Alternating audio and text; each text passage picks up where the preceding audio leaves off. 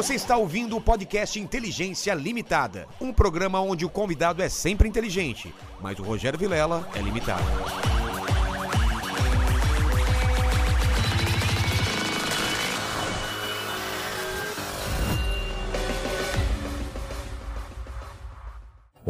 Olá, terráqueos, como é que vocês estão? Eu sou o Rogério Vilela e está começando mais um Inteligência Limitada, o programa onde a limitação da inteligência acontece somente por parte do apresentador que vos fala, porque sempre trago pessoas mais inteligentes, mais interessantes e com a vida muito mais transcendental do que a minha e do que a sua. Não é, grande Lene? Exatamente. Você que é um cara gospel, Pois um é. tarado gospel, como eu gosto de falar, porque você é gospel, mas certas coisas você não segue o que a igreja fala. Não, não, eu, eu Você é, sou, o, você é um cara que aprecio as outras, as outras religiões, as É, outras ideologias exatamente. e tal. O que é bom, eu, eu pego tudo. você pega, você, suga, vai sugando Vou da- sugando. Um dia eu vou montar a minha... minha É. a sua própria religião. Lene, a, a religião do Lene. Exatamente. Mas antes de falar com o Guilherme, cara, queria que você falasse com o pessoal aí do chat, como eles participam com perguntas, comentários É ou jabás. É o seguinte, já está fixado lá no chat da live, tá? As regras. É como sempre, vocês podem participar com perguntas, com gente vai comentários. ler as melhores, né? As melhores, né? Hoje o papo é muito legal, a gente vai escolher a dedo aí. Exatamente. Tem aquele famoso jabá, né? É. Jabazinho para ajudar nós. Exatamente. E, e lembrando de falar das camisetas do Inteligência. Olha aqui, estamos com camisetas do Inteligência Limitada. É, e tem, tem um esquema legal para membros e você, pô, você curte o Inteligência, ajuda a gente com essas camisetas maravilhosas aqui, ó. Tem quatro estampas, tem moletom, tem baby look, tem De tudo, cabe- tem tudo lá. Tudo. Então tá aqui na descrição e tem lá, já direto, você clica já vai direto pra loja. É isso aí. É? Então é isso. E tem uma promoção essa semana. Essa semana, você está vendo agora, tem essa semana algum, esque- algum esquema de compre duas, leve três, alguma coisa assim. Ah, é? Entra lá e veja. Puxa, é, vou comprar então. exatamente. Porque eu não dou camiseta, ele tem que comprar. É isso. né? Olha, Sacanagem, hein? É Fazer o quê, né? ganhou uma, não vem falar não, a gente tá? gosta, né, cara? O que vai fazer, né? Tem sindicato de podcast? É. Guilherme, eu sou um cara interesseiro, eu tô vendo aí que você trouxe vários livros e um dragão. É- é- Certo. O que, que é meu presente inútil? O presente que que é útil? inútil é o dragão, porque é das minhas Nossa. épocas de adolescência, de RPG. Eu tô ligado que você gosta de quadrinho e tudo Pô, mais, porque eu acompanho joguei teu RPG trabalho várias vezes. desde pequeno. Então tem a ver com índia e não tem, porque é um dragão que cospe fumaça de incenso. Que esse é, um incenso, esse é um incenso que eu trago lá da Índia, lá de um, de um templo lá em Delhi, que é bem diferente dos outros, assim, o cheiro dele é bem É, diferente. característico, né? Então ele é um dragão que cospe incenso, pra deixar aqui no cenário. Se quiser acender aí, vamos acender isso aí. É, Espero que seja incenso, né? Que não fique, que a gente fique loucão aqui, né? Cara, meu, o que, que é essa filosofia indiana, cara? É isso aí, nós vamos ficar com o olho mais vermelho É. que o dragão, né? Deixa eu ver aqui, eu mostrar na câmera aqui de cima. Olha que belíssima aquisição para o nosso cenário, hein? Hein, Lene? Legal, hein? É dente de piranha esse aqui. é mesmo? É, é. Caramba. Legal, cara. Olha que louco. Muito louco esse negócio aqui, cara. Legal, É. né? E o presente útil são os livros que eu escrevi, os que eu tenho publicado até o momento. Três O livros. primeiro, o segundo e o terceiro, é. Esse eu escrevi quando eu tinha 18 Dança anos. Cósmica. É, esse eu escrevi 10 anos atrás. Esse foi o segundo sobre meditação, filosofia da meditação, o que, que é, como praticar, quais as tradições de meditação. Tivemos aqui o episódio com o Murilo Gun que a gente fez uma, uma breve meditação aqui, né? Uma A gente pode fazer hoje de novo, se vocês quiserem. Respiração. Respiração. Podemos É. fazer hoje também, se quiserem. Tô precisando, viu? Sair desse ritmo alucinante aí. Tava cara. contando pra ele, foi o que mudou minha vida, cara. É? Assim, sim, me salvou do suicídio, literalmente. Caramba, É, velho. Pô, eu quero, quero saber. E esse é um romance que saiu no passado. Esse é ficção, então. É, mas ele conta, é assim, é ficção, mas é baseado nos ensinamentos que eu tive com meu mestre, com outros mestres, percorre as cidades reais da Índia. A- o personagem é um jovem cético que, pelos olhos dele, de leigo, ele vai explorando a Índia com os amigos e conhecendo os diversos caminhos, as diversas cidades, os diversos cheiros, templos, paisagens, gurus, charlatães verdadeiros. É bem legal. Pô, cara, eu vou começar por esse daqui então. Porque, como eu tava te dizendo antes, aí eu escrevi um livro, tem um personagem que é indiano, cara, que nasceu Aham. lá e veio pro Brasil. Aí eu quero ver se eu, se eu viajei muito ou se tem a ver aqui, né? E deixa eu te- entender. Filoso- Qual é a diferença de filosofia pra religião, pra culto? É, Mística. filosofia- é mística, filosofia indiana por quê? Tá. É porque assim, na Índia, especialmente, quando a gente fala de filosofia, ela, ela mescla mais da religião e da mística do que, por exemplo, quando a gente fala de filosofia aqui no Ocidente. Mas Tá. para a gente categorizar bem, filosofia é, pensar, é a ciência de pensar o pensamento. É o esforço que a gente faz através de método, através de teoria, através da razão, para entender quem somos nós, o que, que é a vida, o que, que é a sociedade. Aí você pode direcionar esse tipo de é, método de pensar para qualquer área. E daí por que a filosofia é a mãe das ciências, né? Dali, de pensar o pensamento, de pensar com rigor, de pensar com método, surgiu o pensar matemático, o pensar geográfico, o pensar histórico, etc. E a Índia produziu isso. Então eu sempre falo, quando os gregos estavam explorando ali com os pré-socráticos, ah, qual é a origem da vida? É o fogo, a terra, a água, o ar? Os indianos já estavam com o Sankhya, que é uma, uma filosofia de lá, propondo princípios imateriais, assim, pro- propondo princípios como o princípio central é consciência, o princípio primeiro do universo é energia, né, Purusha, Prakriti, enfim. Ah, só que na Índia, então, a gente tem religião é a organização das pessoas em torno de uma devoção. A religião é uma organização social em torno de uma aspiração espiritual. Vai, tipo, todos nós querendo encontrar o sentido da vida, querendo acreditar que a gente dure mais do que o tempo da nossa morte, querendo imaginar para onde vai minha mãe quando ela morreu, quando vai, para onde foi minha avó que eu gostava tanto, a gente se junta e a partir de provavelmente uma revelação suposta, né? Então Uma experiência íntima. de alguém, né? De então, por alguém. exemplo, no islamismo você tem a revelação do profeta Muhammad. É. No cristianismo você tem o advento de Jesus. Então, a religião se funda a partir de algum iluminado, de algum mestre, de algum cara que diz, ó, eu sei as respostas para essas perguntas aí que vocês têm. Só que a religião tem um problema. A religião vai dizer assim, tá bom, mas como é que você me prova? Não, eu não te provo. Você tem que acreditar, acreditar. e eu te levo para esse caminho. Há quem diga que quando você se entrega e acredita, pela fé, aí a resposta aparece. E aí existe uma outra coisa que está entre a religião e a filosofia chamada mística. E a Índia tem muito disso, tem muito da mística. Mística não tem nada a ver com cristal no shopping, com tarô. A palavra mística foi tão zoada quando, é, assim, porque mística vem do grego, né, de mistis, mistério, é aquilo que você, é aquilo que você vê de olhos fechados, é aquilo Tá. que foge à razão óbvia. É aquilo que você precisa procurar com mais profundidade para conhecer. Quer dizer, mística de verdade se faz com método e com muito esforço. É contrário de tudo que as pessoas vendem como misticismo cultista de hoje em dia. E o que é a mística? Se não é essa ciência da consciência, essa ciência de mergulhar para dentro para tentar enxergar quem, afinal de contas, sou eu se eu remover todas as etiquetas, todos os rótulos, todos os medos, todos os condicionamentos. Então, na Índia, existe essa amálgama entre religião, filosofia e mística, mas existe filosofia pura sim. E eu fui estudar filosofia indiana porque, embora eu, eu fiz filosofia na USP e, e eu, eu gosto, eu sou apaixonado por filosofia ocidental, sou professor de filosofia ocidental também. ah, mas eu acho que assim, a filosofia ocidental responde muito bem questões concernentes à política, à sociedade, né, como que a gente se relaciona. Só que essas questões mais profundas em relação à consciência, a quem sou eu, nossa, a Índia está há 3 mil anos fazendo isso antes de nós. Então nós temos uma palavra para consciência, consciência. É. Em sânscrito você tem 10, pelo menos. Ah, é? assim. É, para definir diferentes ti- tipos, graus, modos da consciência, da mente, o que, que é mente, o que, que é consciência. Eles sabiam isso, nós estamos falando de pelo menos 3 mil anos, sendo pouco generoso.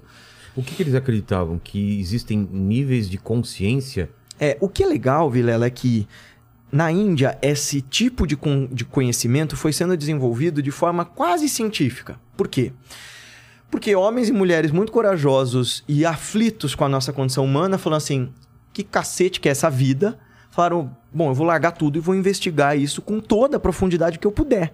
Então, lá não teve um, um cara que originou. Não. Bom, quando você fala de hinduísmo, por exemplo, É. dentro do hinduísmo você tem várias doutrinas que, se você olha de fora, parecem até religiões diferentes. Ah, é? Umas acreditam que Deus é um, outras acreditam que Deus é vários, inclusive está em, em cada um de nós. Então você tem religiões que acreditam que toda a realidade é, é uma ilusão, uma, uma falsa percepção da mente, que no fim das contas tudo que sobra é um, uma única consciência. Outras que acreditam que várias consciências existem. Isso só falando de hinduísmo. Nossa. Assim, é muito diverso, é muito antigo também. Nós estamos falando de 5 mil anos de tradição Nunca e de teve história. uma que, que, que pegou tudo e transformou no. no Elas se dialogam muito bem, sabe? Ah, é? Elas se dialogam todas muito bem. E mesmo assim, olha que louco. Mesmo as religiões que saíram do que a gente chama de religiões hindus, né, que são fundadas nos Vedas e tal, como é o caso do budismo, que começou na Índia. Ah, né? é, Então, começou na Índia? Sim, o Buda era indiano. É. Caramba. Ah, a história do Buda é bem legal, assim. Ele era um príncipe e nessa época dele tinham vários que fizeram a mesma coisa. Então, só da época do Buda, duas religiões enormes que continuam até hoje ah, surgiram, que é, o, que é o budismo e o jainismo.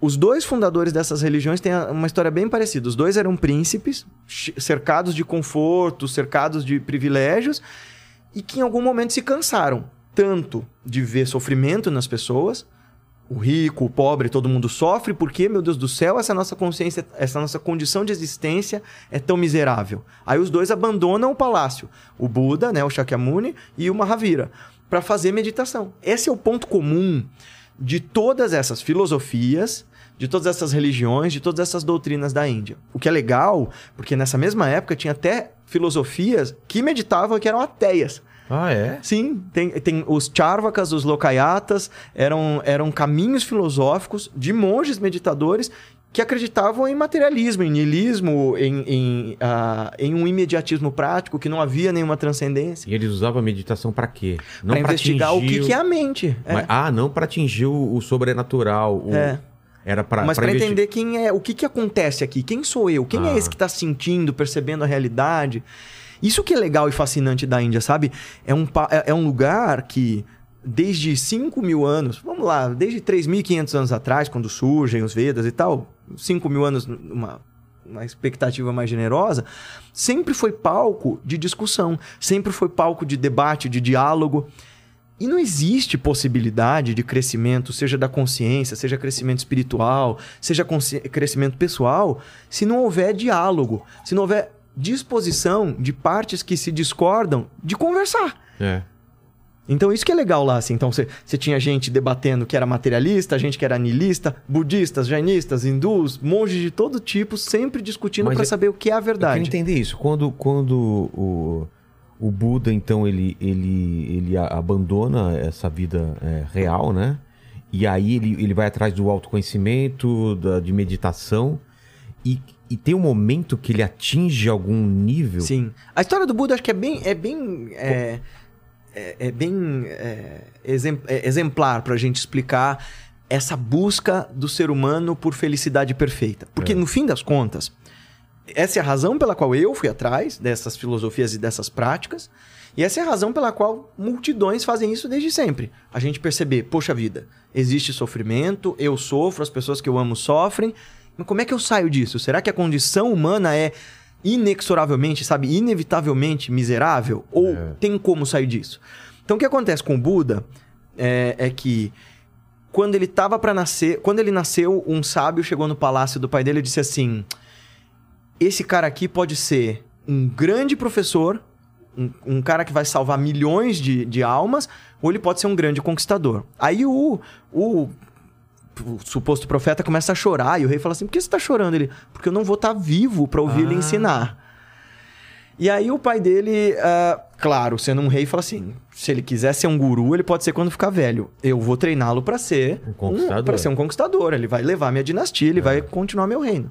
E como todo tema mitológico, né? é Quando você tenta evitar uma profecia, é quando você faz ela acontecer. É, Acontece exatamente o contrário. É, e aí o pai dele cerca ele de tudo quanto é forma de alienação. Faz um palácio para cada estação do ano, cerca o cara de prazeres e tal. E embora o menino, enquanto criança, o pequeno, o pequeno Siddhartha, fosse é, bastante contemplativo, ele, ele, ele meditava tal, sozinho. é, o pai dele enfiava tanta coisa, né? Se fosse hoje em dia ia dar Playstation, É. TikTok, etc e tudo mais que ele foi esquecendo, assim, dessa, dessa aspiração de saber, afinal de contas, o que, que é a vida, quem sou eu e tal. Ele não saía do palácio. Um dia, quando ele já estava mais velho, é, ele insiste com o pai dele que ele quer saber o que, que tem lá fora. Se eu vou governar esse reino, eu quero saber Claro. quem são meus súditos. Isso, Isso adolescente? já adulto. Ah, já adulto? É, ele casou e tal. Nossa, e não saía do E palácio. não saía do palácio, ele vivia aquela vida. Numa primeira vez que ele saiu, o pai até fez todo um mise-en-scène, escondeu as pessoas velhas, escondeu as pessoas pobres pra, olha, o mundo é lindo lá fora. Mas ele ficou desconfiado, tem alguma coisa errada ali. Porque é o que acontece com todos nós, né? É aquele lance da Matrix. Quando a É. Matrix é perfeita demais, a gente "Ué, mas Confia, tem é. alguma coisa esquisita aqui. E aí ele conversa com o primo dele e fala: Nanda, é, vamos sair daqui. Ele fala: Isso vai dar ruim, mas tá bom, vai ser meu príncipe, eu tenho que obedecer, vamos lá. E ele se depara, Vilela, com três coisas que imagina você, se você nunca tivesse visto o tamanho do choque. Se a sua vida sempre tivesse sido perfeita, primeiro você encontra um hominho todo encarquilhado, todo cheio de mancha, todo cheio de ferida. Ele tá vendo a doença pela primeira vez. Ele, meu Deus, Ananda, o que, que é isso? Isso é doença, meu príncipe. E todo mundo pode ter isso? Sim. Inclusive eu e você? Sim. E meu pai? Aham. E, a, e a minha esposa e o meu filhinho que acabou de nascer? Sim, todos nós. Caraca. Aí ele continua e encontra um senhorzinho com uma bengala, uma pessoa velha. Ele, Ananda, quem é essa pessoa feia? O que, que acontece? Por que, que ela tá toda enrugada? Isso é velhice. E também acontece com todos nós? Também. E por fim ele chega no crematório e vê um corpo sendo é, é, enrolado nos tecidos e cremado. E ele, o que, que é aquilo? Por que estão tacando fogo naquele homem? Porque ele morreu, esse é o destino de todos nós. E ele fica absolutamente abalado de pensar: "Pexa- peraí, todo mundo que eu conheço vai envelhecer, vai sofrer doenças, vai morrer? Essa é a condição da vida? E no meio dessa andança ele encontra um outro cara. Um cara de longos cabelos, longas barbas, só tinha uma tanga, corpo queimado do sol, mas um olhar de profunda paz. Ele fala: Quem é você? Ele fala: Eu sou um Shramana, eu sou um renunciante, eu sou um yogi, eu sou um meditador. Ah, e o que, que você está fazendo? Eu estou buscando a verdade. E ele fala: Mas você já encontrou? Não, mas eu encontrei profunda paz no caminho. Aí o Buda fica com isso na cabeça. Fala assim: Cara, esse é o caminho. E aí tem toda uma lenda de que todos os guardas, de repente, numa noite dormem. Ele fica num conflito fudido durante semanas, né? Pensando, meu, será que eu saio, abandono meu lar, minha esposa, meu filho, meu pai? Será que eu fico aqui e aceito essa condição?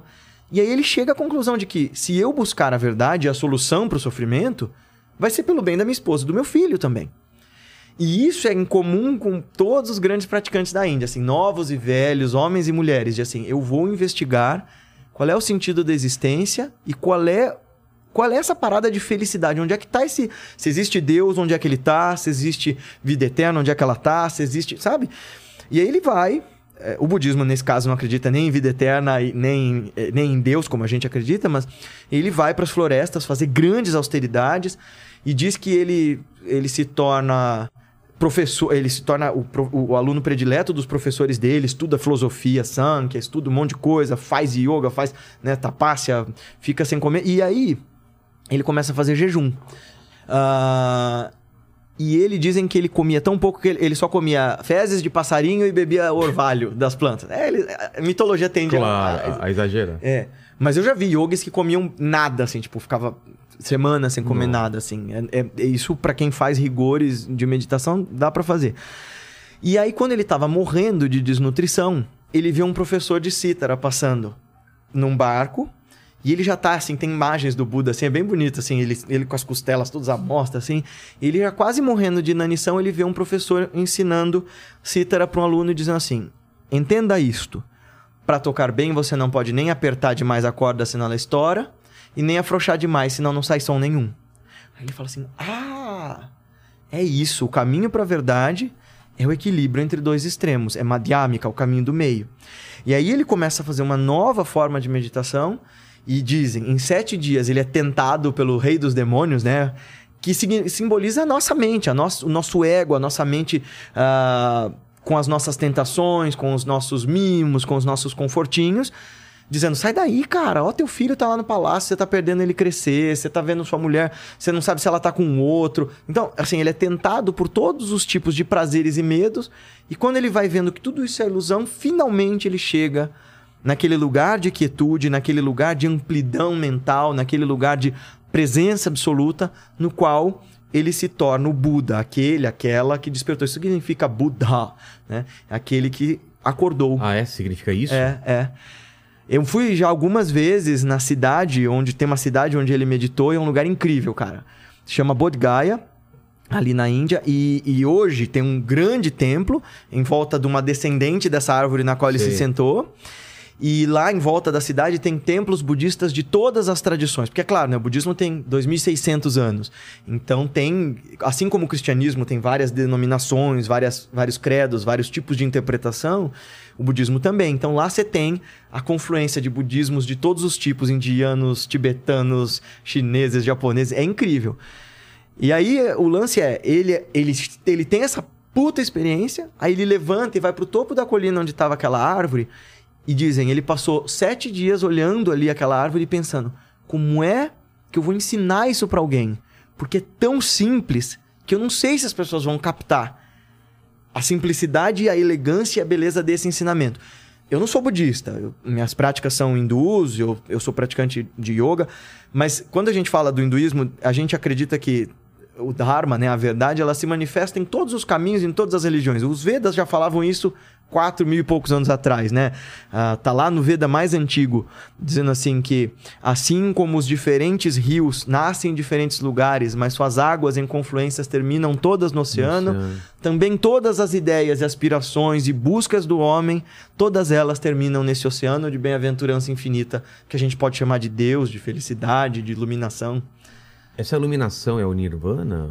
No budismo é. No E- budismo. E, no hinduísmo a gente chama de moksha, mas é Como que é? Mo- moksha. É libertação do sofrimento. Isso você atinge e fica? Ou você tá sempre tentando chegar nesse lugar? O que eu aprendi com os meus mestres é, uma vez, uma vez que você aprendeu a andar de bicicleta, você É. não esquece mais. Exatamente. Então, uma vez que você chegou, é igual quando você vê ilusão de ótica, né? Não dá pra desver. é. Então, uma vez que você chegou num outro grau de realidade, por mais que você participe do mundo exatamente como uma pessoa normal, você não opera mais igual uma pessoa normal. Você tá livre das mesmas amarras.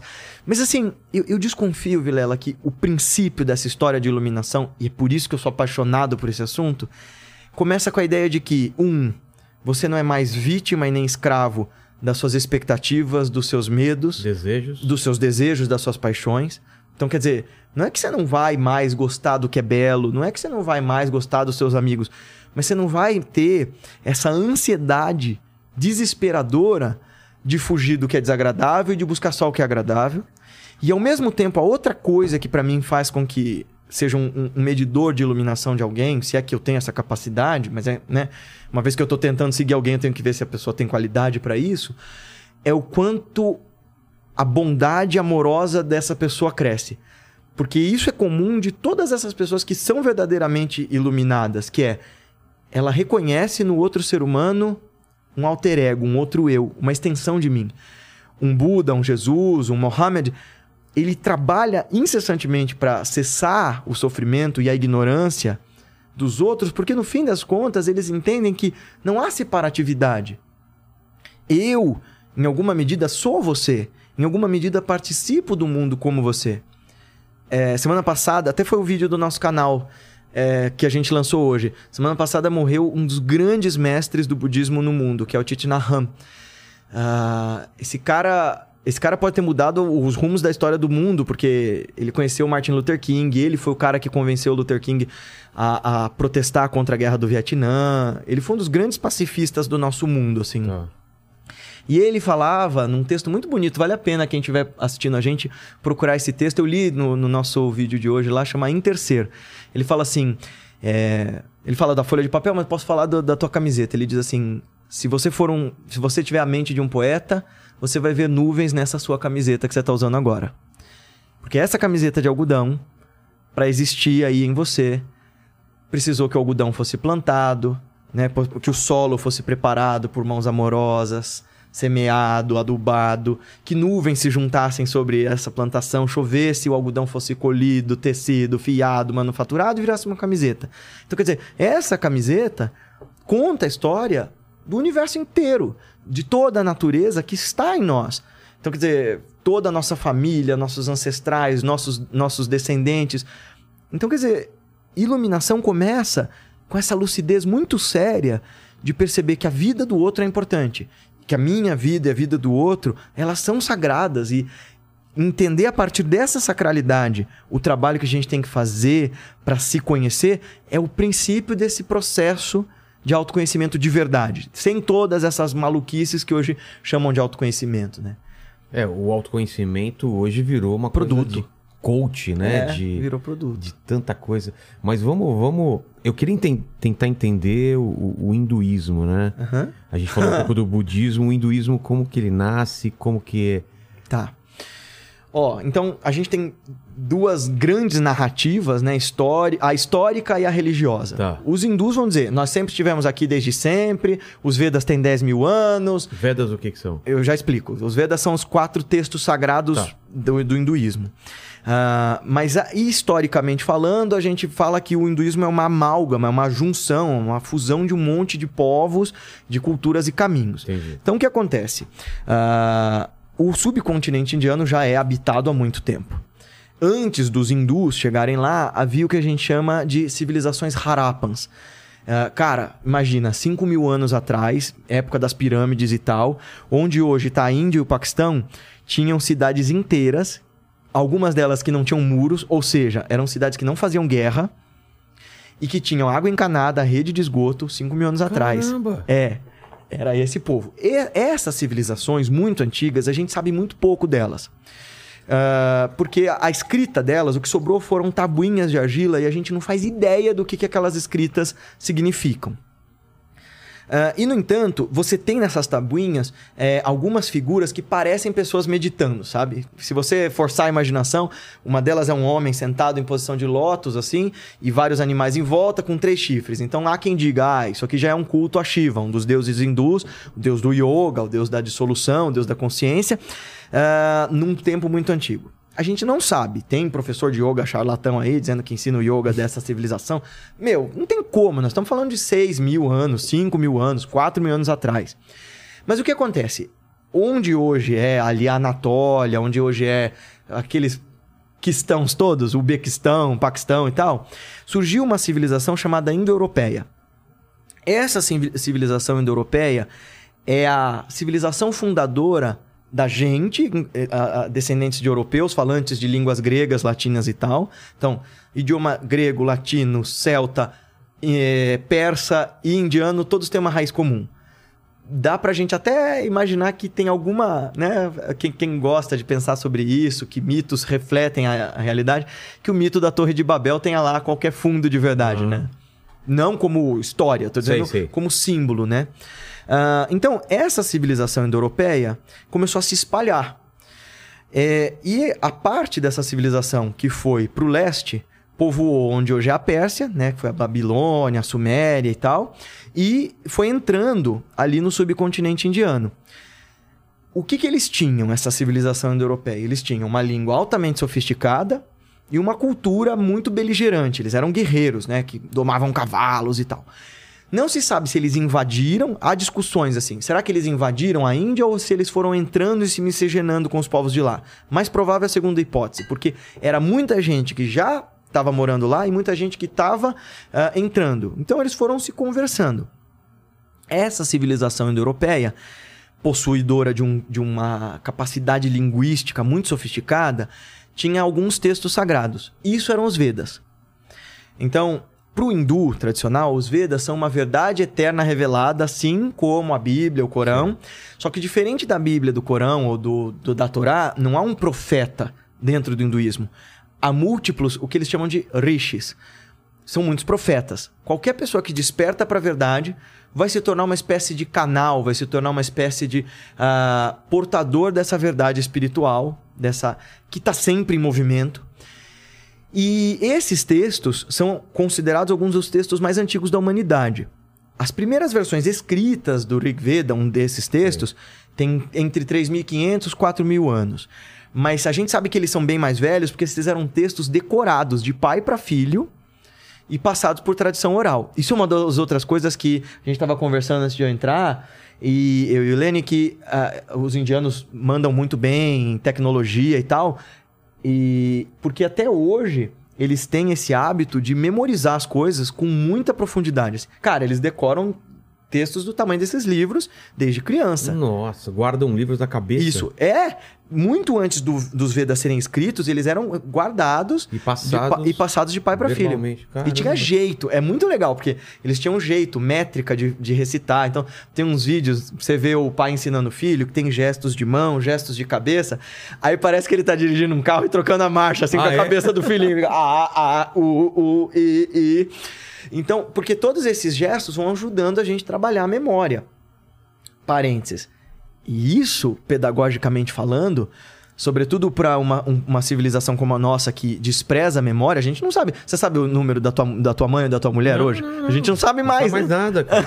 Antigamente a gente decorava Isso. o telefone de todos os amigos da gente, sabia de cor, ia lá. de- É, hoje a gente não sabe. Mas eles, desde sempre, enxergam no aprendizado pela memória um valor inestimável. E é, é- é- a memória é um dos lugares onde a gente desenvolve o trabalho do autoconhecimento. Então, esses textos, que eram memorizados, passados de pai para filho, de clã para clã, foram se ah, manifestando como o hinduísmo, muitos séculos antes, né? Mas era uma religião que, ah, bem parecida com a religião greco-romana de antigamente, que faziam sacrifícios no fogo, sacrifício e oferta, né? De Sei, comida, sei. de flores e tal. Antigamente de animais, eu tô falando de muitos milênios atrás, né? Pra quem ficar chocado, o judaísmo fazia isso também na época de Jesus Claro. e tal. Né? É, Ele, inclusive, se perdeu ali, na, né? Jesus se perde ali nas barracas em que vendiam pombas e, e carneiros para sacrificar, enfim. Ah, a gente pode depois falar um pouco sobre essa noção de sacrifício, que é uma coisa muito bonita. tá. Não sacrificar animais, mas a, a- a- por que, O que toda religião, toda religião fala da ideia de sacrifício, né? É, de sangue, né? De. Quer falar disso agora? Acho que é Vamos, vamos, É. vamos. é sacrifício é sacro ofício, né? É trabalho sagrado. Toda tra- tradição espiritual começa com um povo que se ferrava muito mais do que nós, que tinha que trabalhar de sol a sol para poder comer, que tinha que criar seus animais, sua plantação. O que, que é o sacrifício? É você representar como sagrado, como importante, como belo e verdadeiro o esforço do teu trabalho naquele alimento. Então, quer dizer, tudo que você produziu na terra, você oferece a Deus porque você diz, pô, a Deus com a forma que você quiser, com a religião, ou o povo de onde você vem. Oh, desculpa. Eu disse que eu sou um desastre. É, você oferece é, como gratidão. Olha, você me concedeu a graça de trabalhar mais esse ano, de ter saúde para produzir comida para os meus filhos e tal. Então eu estou oferecendo aqui no altar. Essa é a ideia de oferecer o sangue, é oferecer o fruto do esforço. E aí você, todo o sacrifício da antiguidade era oferecido a Deus, ou aos deuses, ou o que fosse, e depois comido, né? Quer dizer, mas é, é uma noção sobre o nosso trabalho que seria muito bonita da gente tra- transportar para o nosso dia a dia. Sabe? É, cada podcast que você faz aqui, cada encontro que a gente tem, ser um sacrifício no sentido de. É um trabalho sagrado, é um momento em que eu lembro. Essa vida é um privilégio. Esses encontros, essa oportunidade de sorrir, de chorar, de conhecer, são privilégios. Então, internalizar essa consciência de que, olha, eu oferto ao divino, seja ele o que for, eu oferto essa força que me deu vida, ou mesmo que seja o acaso, essa oportunidade de estar aqui, isso é a ideia de sacrifício. É representar simbolicamente o quão importante é estar vivo e servir. Essa noção de servir à comunidade, de servir ao próximo, de servir ao mundo, né? De, de que a nossa passagem por essa vida tenha significado e importância. Isso é comum a todos os grandes mestres da humanidade, isso é comum a todos os grandes filósofos, dos mais materialistas aos mais transcendentais, e que a gente está perdendo por conta de um individualismo besta. Então, quer dizer, é, sei que a gente deu uma, fu- uma fugida violenta do hinduísmo, mas ah, eu acho que vale a gente pensar em um mundo que está cada vez mais esvaziado, em que as pessoas estão cada vez mais desesperadas por sentido e significado nas vidas delas, entender que nós não viemos nesse mundo para servir somente aos nossos desejos.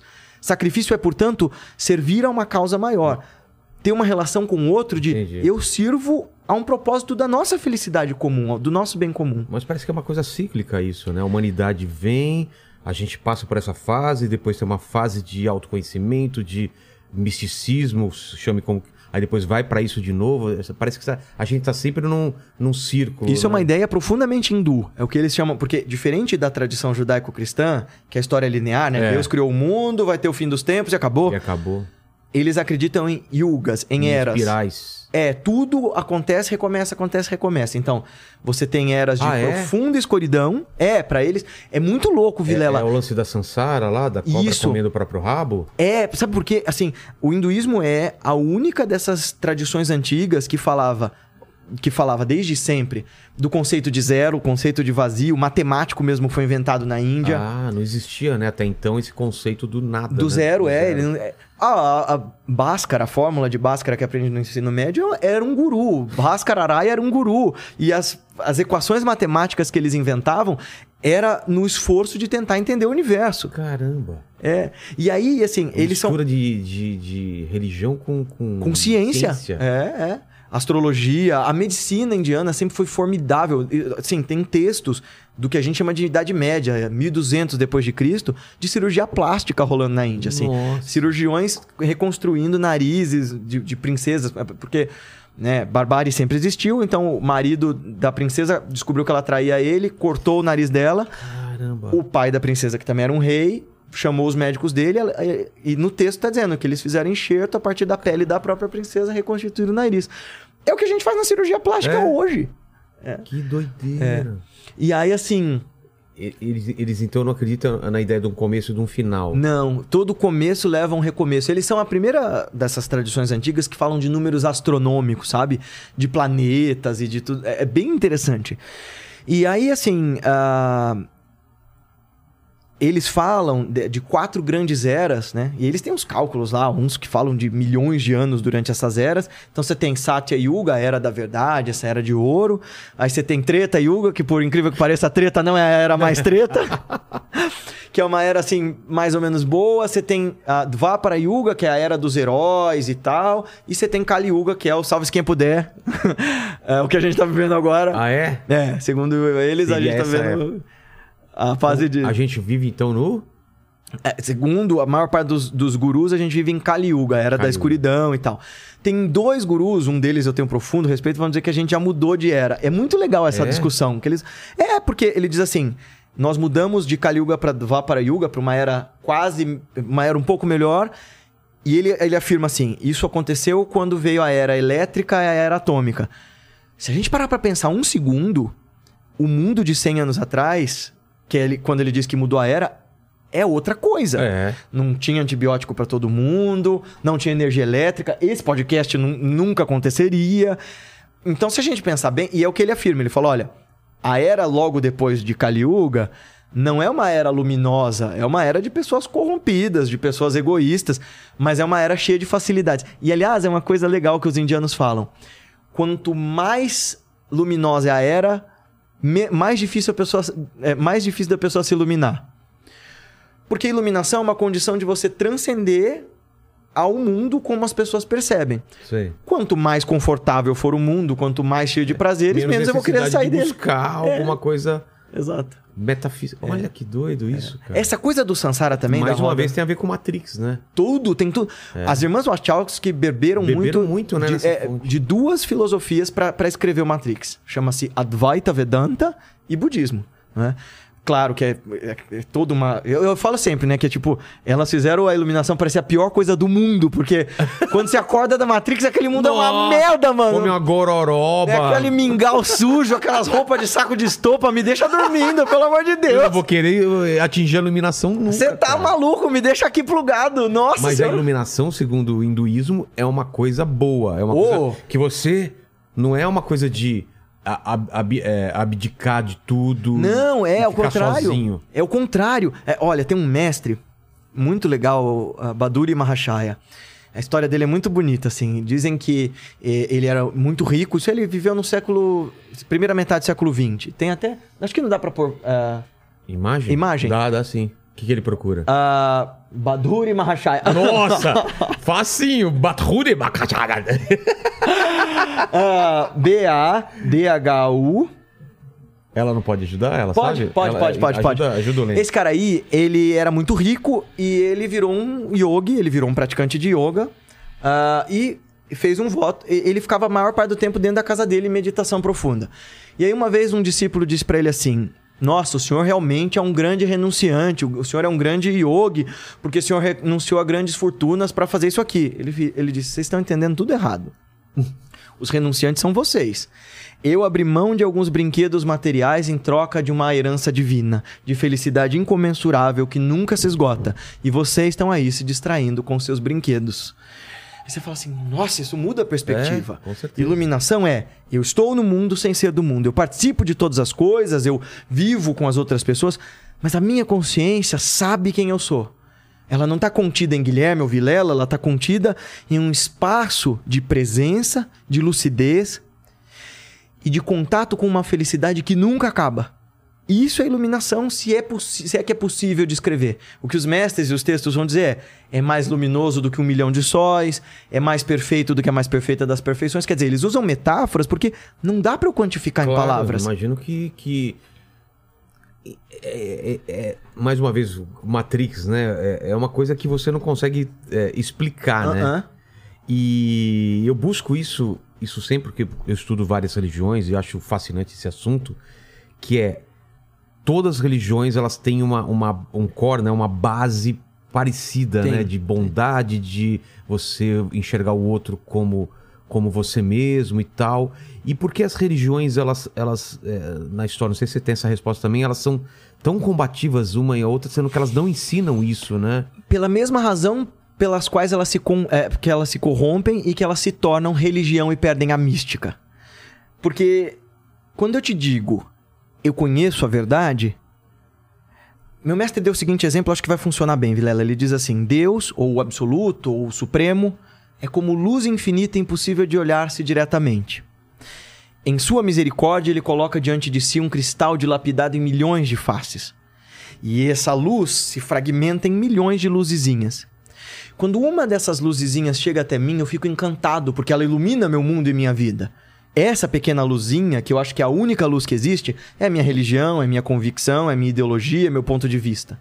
Meu mestre vai dizer: espera virar sua cabeça um pouquinho para o lado e você vai descobrir novas luzes com outras cores, mas tão brilhantes e luminosas quanto as suas, e você vai descobrir depois que todas essas luzezinhas são só fragmentos dessa luz indescritível. Essa é a ideia do Sanatana Dharma. Todo hindu, por que, que o hinduísmo sempre amalgama outras doutrinas, outros mestres, outros caminhos? Porque mesmo o budismo que saiu do hinduísmo, os hindus hoje dizem o Buda era um avatar de um dos nossos deuses. Ele é o avatar do Deus Supremo que veio para explicar o caminho verdadeiro. Porque o hinduísmo vai dizer, essa verdade eterna, isso que significa Sanatana Dharma, a verdade eterna, a resposta eterna, o caminho verdadeiro, ela se manifesta sob inúmeras linguagens, inúmeros caminhos. Por que, que as religiões são combativas? Porque, primeiro, biologicamente falando, para a gente sobreviver, nosso cérebro gosta de economizar energia. Sim. Então a gente gosta de resposta fácil, simples e gostosa. Uma vez que há verdade, para se chegar nela, se é que a gente chega, dói, demora e dá trabalho, a gente não tem muita certeza das verdades que nos contam, a gente é muito inseguro, a gente quer economizar energia e eu quero acreditar que o meu caminho é só meu. Nós somos muito apegados, nós somos muito inseguros, nós somos muito amedrontados. A gente é muito mais bicho do que a gente gosta de admitir. Então, quando uma religião surge, ela é toda inclusivista. Os mestres estão abarcando todo mundo. O próprio Corão, né? Você vê, as pessoas gostam tanto de dizer que o islamismo é fundamentalista e elas não sabem nada do Islã. O Islã é um caminho muito belo. Ah, e o profeta Muhammad fala assim: olha, ah, tá lá no, num dos hadiths dele lá, ah, os cristãos, ah, os, os judeus e todos aqueles que acreditam no Deus único têm seu quinhão no paraíso. Ele tá dizendo, ó, tem salvação para todo mundo. Aí você vê, passam-se os séculos, os doutores da lei lá, sauditas, colocam uma nota de rodapé. Literalmente tem uma nota de rodapé escrito assim. Isso era na época antes da revelação. Os cristãos, os judeus e todos os povos que acreditam no Deus único antes do profeta. Depois dele tá todo mundo no inferno. Opa, mas não Nossa. foi isso que o profeta disse.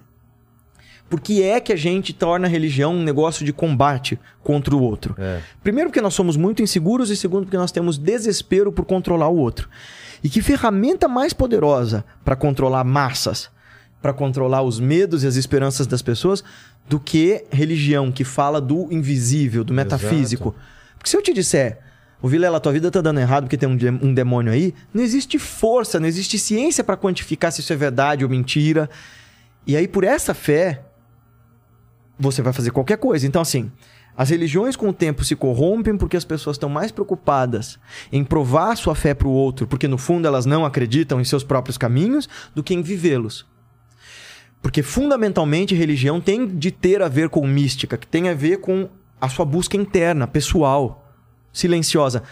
Swami Vivekananda, que foi o primeiro monge hindu a vir para o Ocidente, em 1893, assim, um dos caras mais brilhantes que nossa história recente produziu, ele dizia assim: Eu adoro a multivariedade das religiões e por mim deveria haver uma religião para cada ser humano, desde que cada um deles fosse honesto em praticá-la verdadeiramente e não tentar impô-la para o outro. Que maravilhoso isso.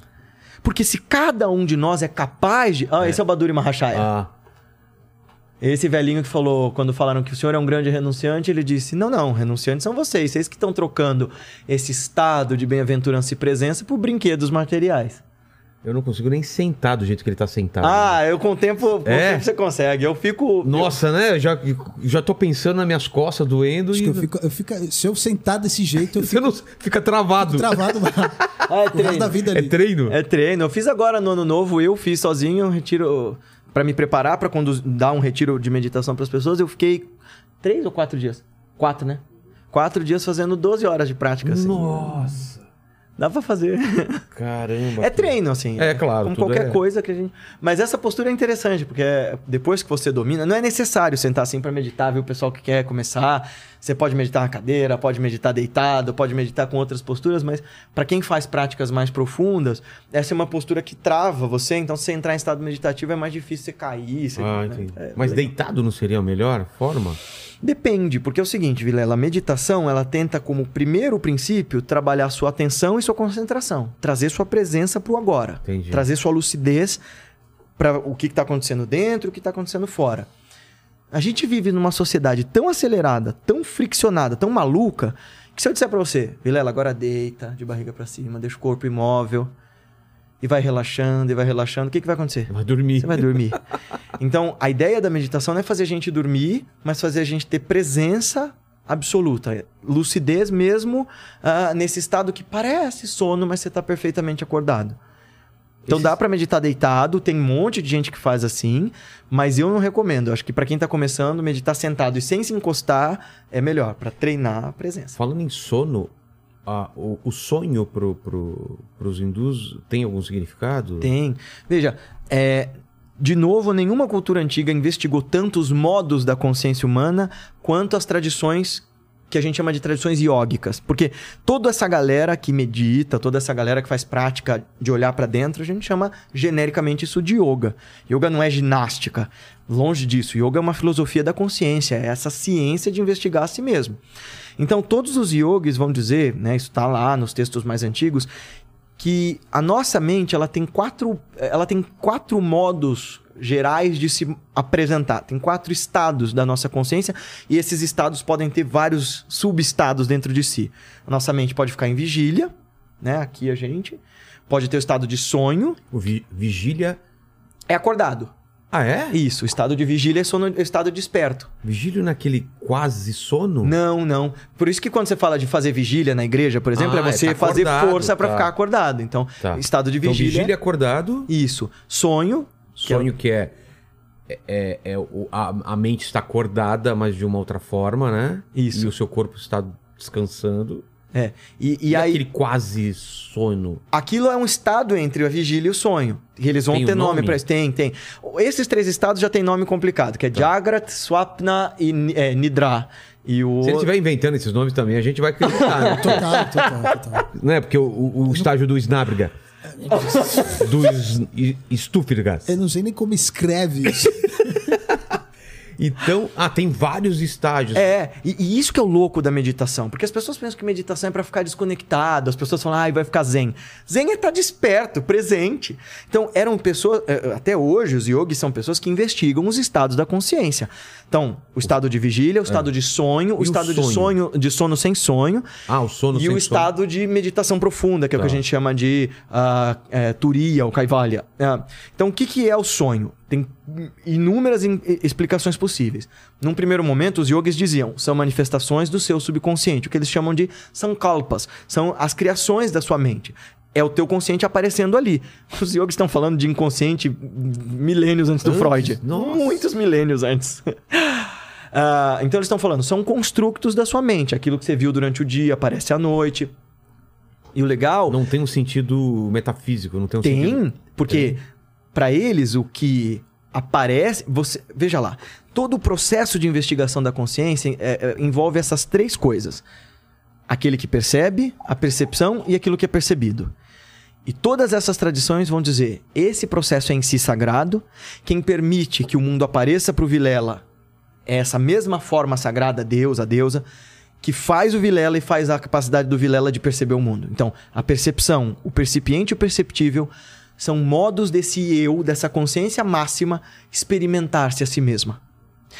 Então o sonho é tanto projeção da consciência, mas de alguma maneira, se eu sou Deus ou se eu participo de Deus, é como se eu fosse um pequeno deusinho criando, Criando aqui. seu mundo... sua- Os sufis, que são a mística, são os yogis do Islã, vão dizer né, que a argila da qual Deus fez o mundo e fez o homem, ele deu um pouco para Adão para que ele criasse no mundo dos dos sonhos, o mundo imaginário, o seu próprio mundo. Caramba, que bonito isso. Dentro do seu mundo imaginário, você é seu próprio Deus. É.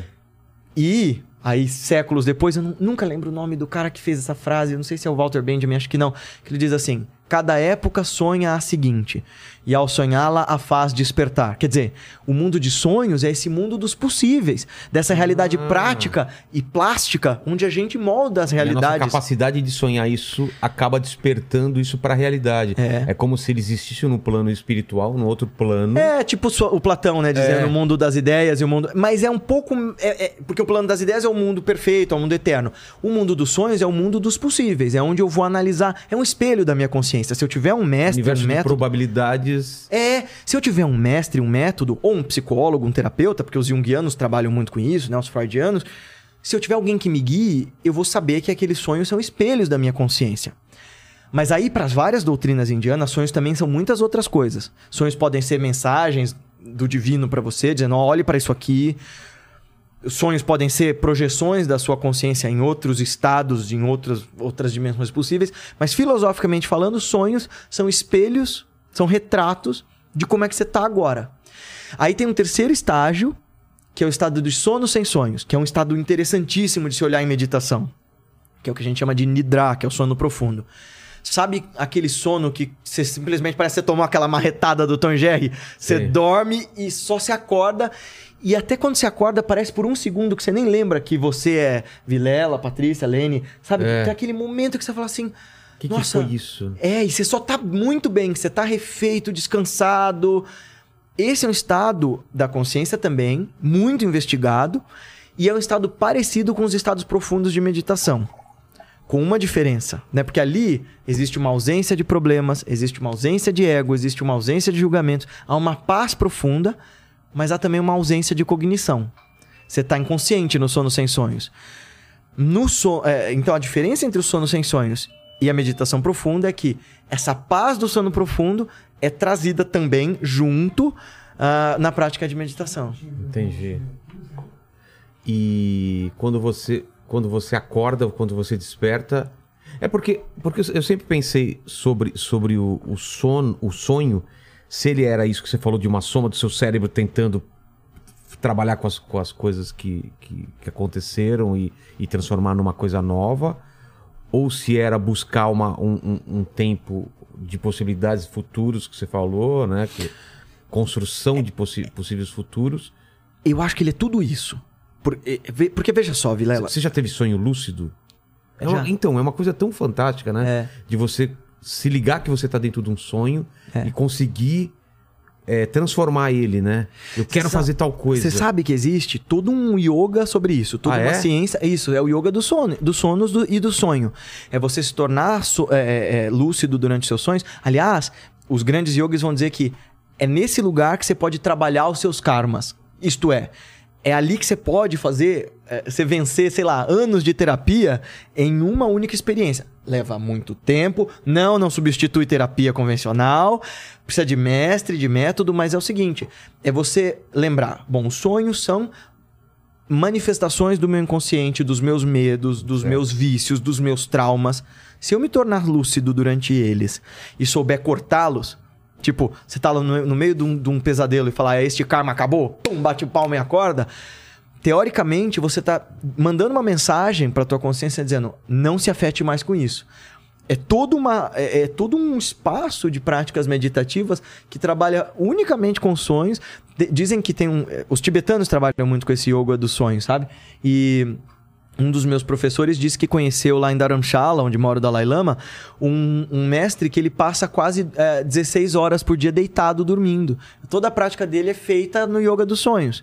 Então, aí as pessoas vão pedir instrução para ele, ele fala, ele fala meio nesse estado de sono, eh, entre o sono... Sabe quando você tá meio dormindo e vai falando assim? Sim. Ele falou que ele foi pedir instrução para esse mestre, a pessoa fala no ouvido dele, ele responde meio assim: ah, tem que fazer tal coisa, faz tal coisa, porque ele, ele continua sonhando, ele continua dormindo, essa é a prática meditativa dele e ele passa instrução assim: olha que louco. Que doideira, pô. Eu É. acho que eu seria esse cara. Fácil.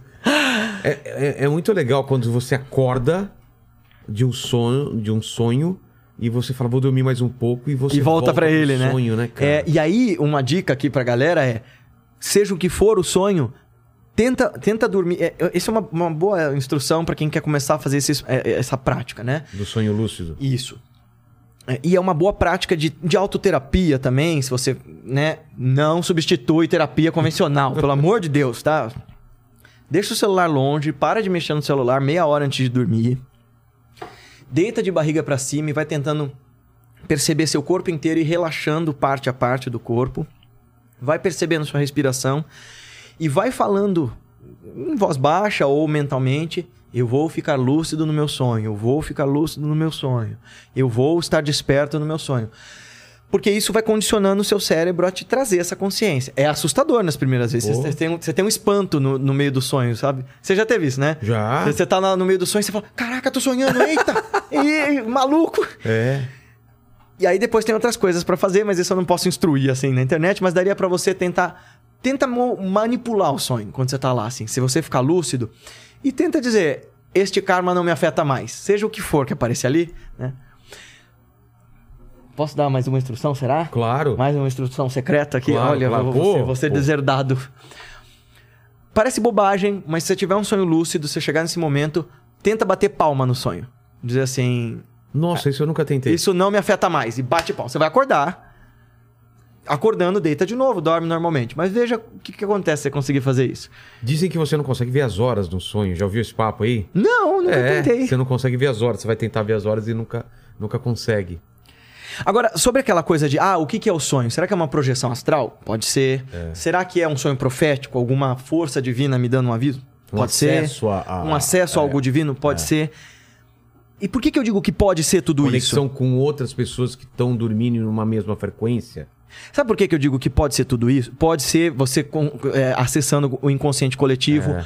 Pode ser tudo isso porque a nossa mente, a nossa ciência ocidental, e, claro, tem que fazer isso, ela gosta de separar todos os conhecimentos. E separar tanto e tão bem que você tem médicos que são mega especialistas numa região do corpo e não fazem a mais puta ideia do que fazer se uma pessoa machucar uma outra região É. na, na frente deles. Tudo bem, a gente tem conhecedores especialistas. Mas a nossa experiência da realidade, ela não é especialista. Nesse momento, se eu disser pra você, lembra do... Você tem filho, né? Tenho. Lembra do teu filho, Vilela? A tua memória do teu filho, ela tá misturada com o que eu tô te falando pra lembrar agora. A sua memória do teu filho tá acontecendo no mesmo tempo que você tá olhando pra mim e me vendo, que você tá percebendo É. todo esse cenário, que você tá misturando a memória do teu filho com a tua imaginação, tem memória falsa sendo produzida aí. Então a nossa mente acontece a tua em simultaneidade com toda a nossa experiência. Por que, que nossos sonhos seriam diferentes? Ah, sonhos são só projeções do É. inconsciente, ou são só profecias.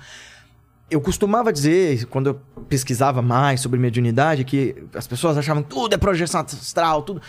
né, quando eu ainda fazia parte do espiritismo, é que quando a gente acorda, a gente traz no nosso input todas essas coisas. A mesma coisa acontece na nossa vigília, ou no sono sem sonhos, ou na nossa meditação. Nós somos simultaneamente essa experiência múltipla de todo mundo que nos cerca e de tudo que nós somos, tudo que nós fomos e tudo que nós estamos nos tornando.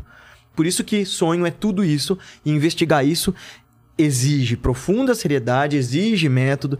É, Eu acho engraçado, né? Quando eu falo dessas coisas, de investigar esses estados profundos, de acessar essas outras coisas da consciência, tem sempre a, a galera na internet dizendo: Ah, isso é só maluquice, esse cara tá xarope. Calma. Você lê os textos, você praticou, você tentou. É. Porque eu sempre falo isso pros meus alunos. Eu sou muito cético. Eu sou teimosamente cético, tá? Minha melhor amiga ali, ó, pra não me deixar mentir. Eu sou irritantemente cético. Mas uma vez eu ouvi do meu mestre: o cético de verdade é cético até em relação ao próprio ceticismo. Aí eu, Isso. Entendi.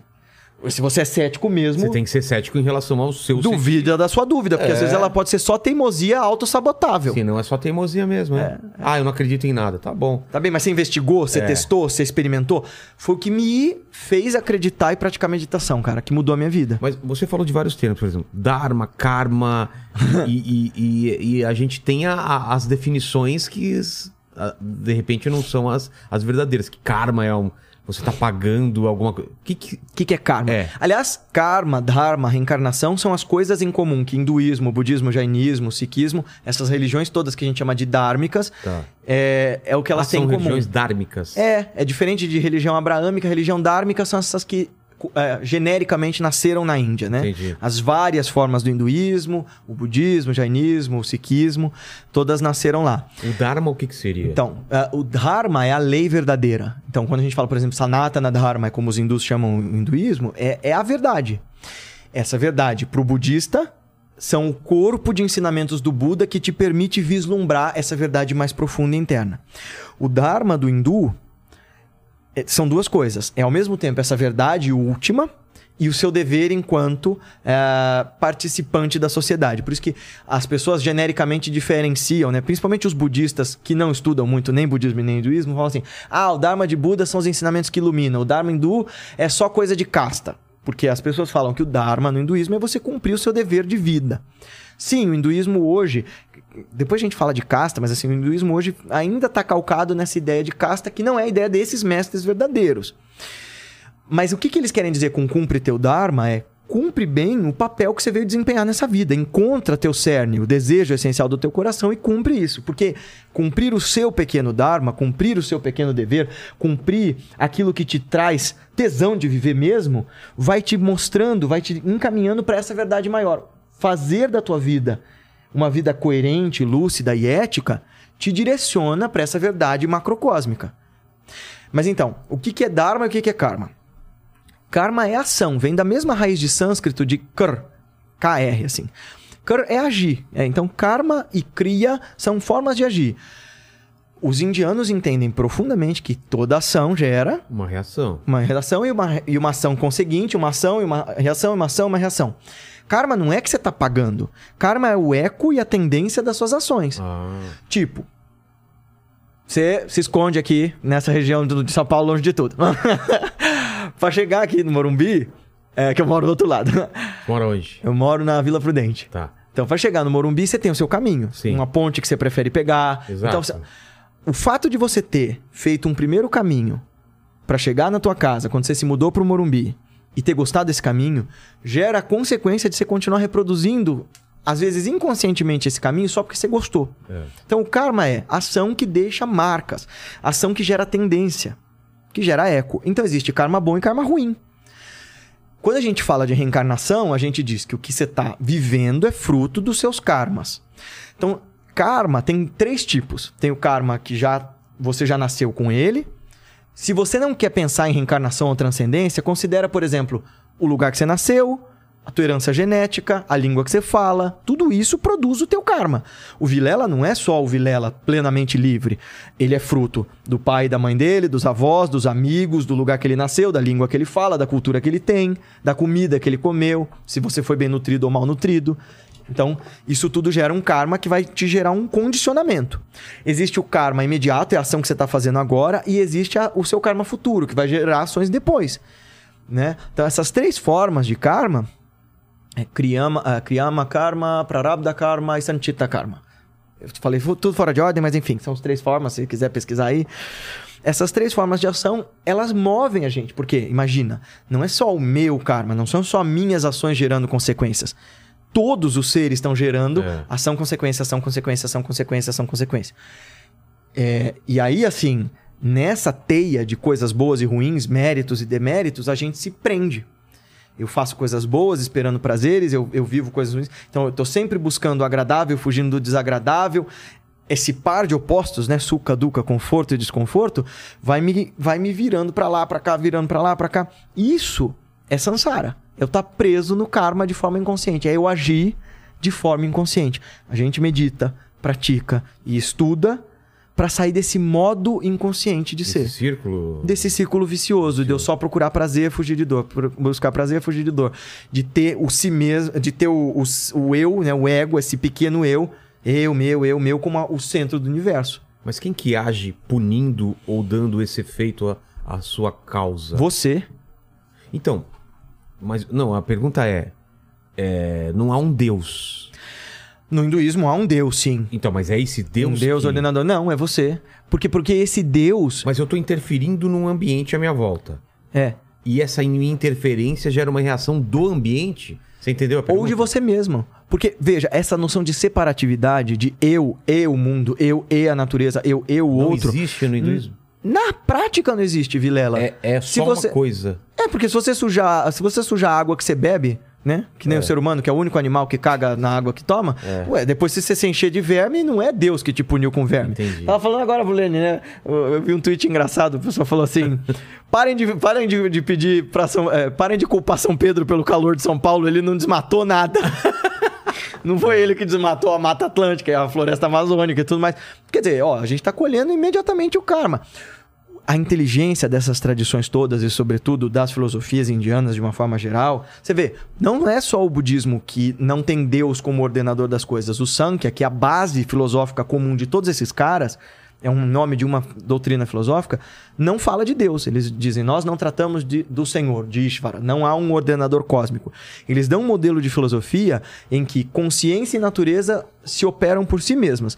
E, e a gente vê isso. O universo tem leis naturais né? Então, a, a lei da gravidade funcionava muito bem mesmo antes de Newton ter decodificado ela ou, ou, ou explicado ela. Então, as coisas caíam quando você soltava elas. Então, o universo tem leis naturais que o ordena e que o conduz. Então, nossa consciência sempre sabe.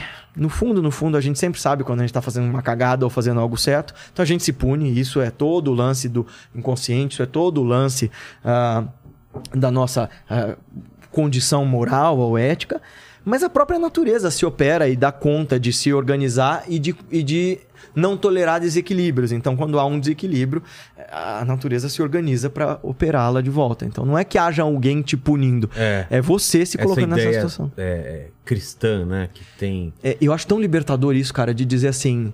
Se Deus é todo amor, todo, todo abrangente, se ele é eterno, você acha mesmo que ele tá preocupado se você transou com não É. sei quem? Se, se ele é o senhor do cosmos e do universo, ele primeiro não precisa que você defenda o texto que ele revelou pra alguém. Ele não precisa que você controle a vida de ninguém. Ele não tá nem aí com quem você vai transar ou o que, que você vai beber. Quem é responsável por isso é você. Essa é a grande beleza pra mim do yoga, das meditações, de todos esses caminhos, de dizer assim: inferno e paraíso não são depois, são aqui e agora. Você pode estar no inferno absoluto ou num absoluto paraíso internamente. Ah, que haja uma outra dimensão. Isso é especulação metafísica. Mas inferno e paraíso são estados da mente, são estados da consciência nos quais nós nos colocamos. E uma boa saída para o inferno é começar a perceber que o mundo é maior do que o seu próprio umbigo, é considerar que a dor do outro, a felicidade do outro também interfere em você. É ser responsável. É, não tá fora disso daí.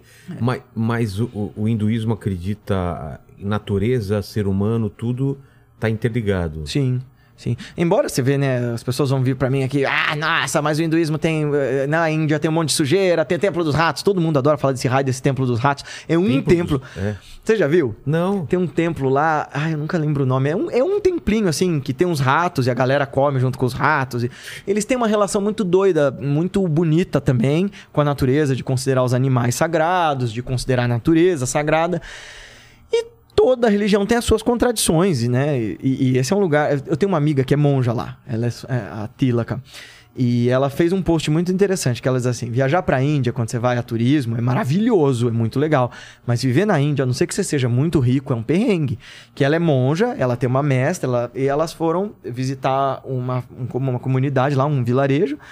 E que ela tinha que ficar explicando pros caras que, ó, tinha, um ratão na cozinha passando pra lá e pra cá. E ela dizendo pro cara, mano, mata, tira esse rato daqui, ele, ele traz doença. E o cara falava assim, ah, ah, ah, yes, yes, no problem, no problem. Tipo, foda-se. Porque, né, tem noções de higiene complicadas ali e tal. ah, mas a, Ín- a, a Índia, de uma forma geral, é, tem umas noções de ecologia e de. no cerne, né, anterior. Você vê, o budismo, eh, eh, teve um imperador na Índia chamado Ashoka, ele fundou os primeiros hospitais veterinários da história do mundo. Ele fez alguns éditos assim, porque como o budismo fala de cuidar de todos os seres, os animais também são seres, ora essa. Claro. Então, tinha gente nesses hospitais veterinários para ajudar os animais na selva e tal, pra, pra- pra- é, sempre foi muito legal, assim, essas noções de participar do mundo de maneira positiva, sabe? E, e por que que... Por que que pelo- ah, eu posso estar falando besteira, mas a gente acaba sabendo de... A vaca é sagrada, tem aqueles papos, né? É, você pode voltar como uma pedra, você pode voltar... Que- que- o que disso é verdade? Como que funciona essa, essa ideia de reencarnação? Tá. Então, aí vamos falar de duas coisas. Vamos tentar ver a arqueologia do porquê a vaca é sagrada, né? Vamos tentar, tentar imaginar por quê. E depois a gente vê essa história da reencarnação, como diversos seres e tal. A Índia é uma cultura muito, muito, muito, muito antiga. E lá atrás comia-se vaca, lê os Vedas, eles sa- sacrificavam animais, comiam e tal. Em algum momento, essa cultura iógica, essa cultura de sacralizar aquilo que me ajuda, começou a imperar muito forte lá. Então, a vaca era o animal que ajudava a arar a terra, então, portanto, fornecia o caminho para que as pessoas comessem. A vaca produz leite e, e- toda a dieta indiana é muito, é, é muito rica em leite e coalhada, né, iogurte e tal. Ah, então, ah, o- até o esterco da vaca é usado tanto para proteger, te- te- criar um isolamento térmico nas paredes das casas. A bosta da vaca é usada para virar lenha nos lugares em que tem pouca madeira. Então, era um animal que te ajudava a fazer tudo. E, evidentemente, com o tempo você passa a sacralizar aquilo que dá é, facilidade, caminho para tua vida. Ah, e aí os textos vão dando simbolismos para isso, né? Então, cada vez que você vê lá, por exemplo, boa parte dos tratados filosóficos tem quatro capítulos. Eles chamam de quatro padas. Quatro patas, como as patas de Sim. uma vaca que se estabelece firmemente no lugar. Quer dizer, são as imagens que as pessoas veem no dia a dia que vão sacralizando essas coisas. Né? Você vê os textos dentro da, do, do Corão, tá cheio de camelo, tá cheio de, de deserto, porque é um, é, é um caminho fundado nas religiões do deserto, né? Por que, que Jesus fala, Pai nosso que estais nos céus? Porque ele vivia num lugar deserto em que não existia estabilidade nenhuma na terra. De manhã tinha uma colina ali, à tarde esse vento soprava, não tinha mais nada. Onde é que eu ia buscar estabilidade? Por onde eu ia me governar? Pelo Pai Nosso que estás nos céus, onde os as estrelas no firmamento me ajudam a me governar para todas as direções. Então, quer dizer, por isso que está no céu, lá existe estabilidade. O sol está lá todo dia, a lua está lá todo dia, a terra não. Então, quer dizer, a gente, para pensar a religião, não, eu não estou dizendo que não sejam sagradas as explicações, mas são sagradas porque a gente enxerga assim. Claro. A gente deu um É, significado. e isso é algo que essas tradições vão dizer. O divino está em mim. Eu sou Deus experimentando Deus a partir do mundo e a partir das coisas. Eu só esqueci disso. Então, as coisas são sagradas e eu tô dia vivendo com o meu ambiente. A vaca é sagrada na Índia porque ela participa de toda a sociedade de uma forma profunda. É aí, conforme os séculos vão passando, aí o touro, né, vira a montaria de Shiva, que é o deus do yoga, o deus da destruição, é o deus supremo no sul da Índia e tal. Ah, então, por isso a vaca lá é sagrada, porque em um primeiro lugar, sociológico mesmo, a vaca desempenha um, um papel fundamental nas comunidades agrícolas da Índia até hoje. E como é essa coisa de reencarnar como animais, né? Eles vão dizer, nenhuma condição é fixa, nenhuma condição é permanente, né? Ah, e isso... Pode encarnar até como uma pedra, não pode? Sim, sim. E por que, que é isso de reencarnação? Méritos e deméritos, se eu faço o bem. Se eu- e- e- Veja, se você não quiser literalizar isso, ah, eu vou reencarnar como um animal, pensa que a gente renasce como criaturas diferentes o tempo todo. Há momentos em que o Vilela é animalesco, que ele é bestial, que ele é demoníaco, que ele é angelical, para você mesmo. Tem momentos em que você. na- Né, aquele desenho da roda de Sansara, acho que é legal colocar aí. Ah, tá legal. A roda de Sansara tanto simboliza mundos em que você pode nascer, para os budistas, como estados da mente, estados de inferno, estados de paraíso e tal. Então, nesse sentido, é. Sim, seus méritos e deméritos podem fazer você renascer como um ser humano ou como uma, uma outra coisa, mas eu prefiro ser mais econômico nessas explicações e dizer que, em primeiro lugar, esses, esses renascimentos também se referem a estados da nossa consciência todos os dias. Não seria literal, então, você renascer como uma pedra e uma pedra. Ou uma pedra guarda um pouco de consciência? E o de- Eles acreditam que Eles acreditam literalmente nisso. tudo tem consciência. Tudo tem consciência. E é uma forma linda de enxergar a vida, né? Uma pedra tem consciência. Um tipo de consciência. Ela É? faz parte dessa consciência coletiva. Não que se você chutar a pedra, ela vai na língua de pedra dela dizer Filho da puta! Mas existe uma consciência na natureza em que tudo tá vivo, sabe? Então, e hoje mesmo, os geólogos falam, né, de, de patrimônio de vida e de ecologia mineral. É, então, quer dizer, é, existe um bioma dentro dos minerais, existe vida ali. Então, eles, com a forma ritualística, religiosa e antiga, já se referiam a essa ideia de que tudo é vida e, portanto, tudo é sagrado e, portanto, tudo é consciência. Nada escapa dessa grande consciência que é, em última análise, indistinta do que a gente chama de Deus. Entendi. E, e o, e o lance das castas, que eu nunca entendi direito, né? Hum. Lá na Índia, porque isso, isso acaba prendendo as pessoas a, a- a uma, a uma estagnação, né?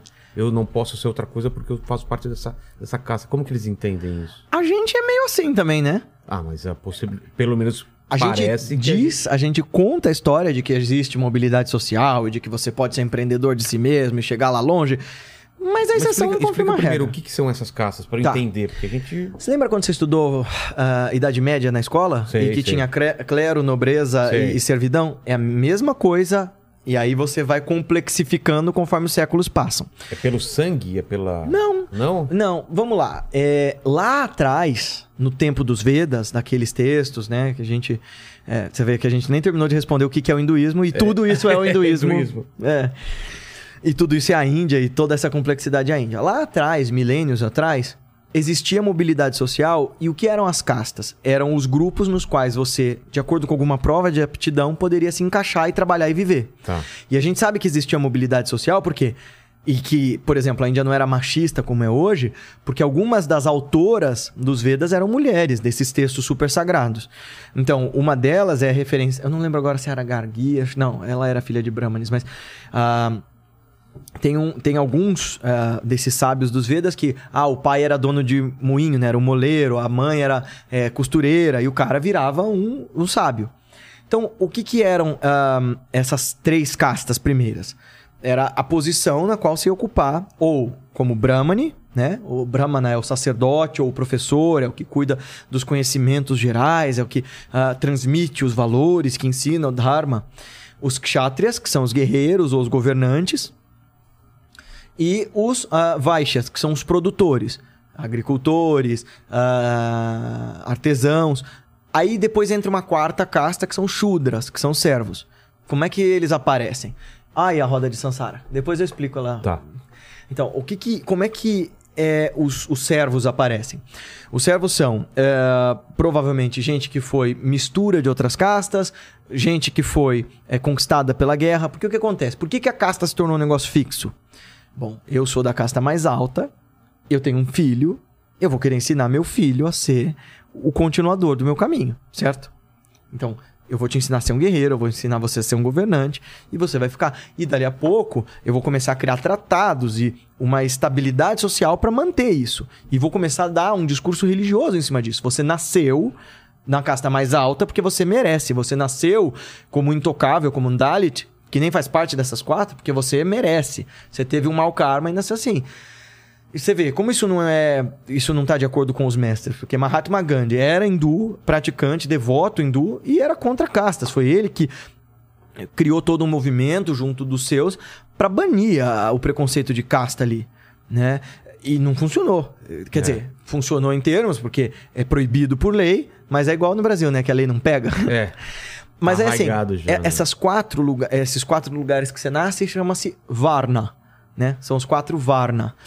Uh, e aí, o que, que é a casta, né? Porque a, a, macro casta são essas quatro posições, ou a quinta, que é o intocável. Uh, as castas são as famílias na qual você pertence. Então, por exemplo, você pode ser um Vaixha, um produtor, mas você é filho de tapeceiro. Então você vai ser tapeceiro, seu filho, seu neto, seu bisneto. E essa é uma pequena casta que tem lá o nome Tchó Tchó Tchó, de a casta dos tapeceiros da região tal, da cidade tal, e você vai passar. Existe um, um, um respeito e um, e um, um apego muito grande à questão da tradição na Índia, né? Quem são seus descendentes, quem são seus ascendentes, é. né? quem são seus ancestrais.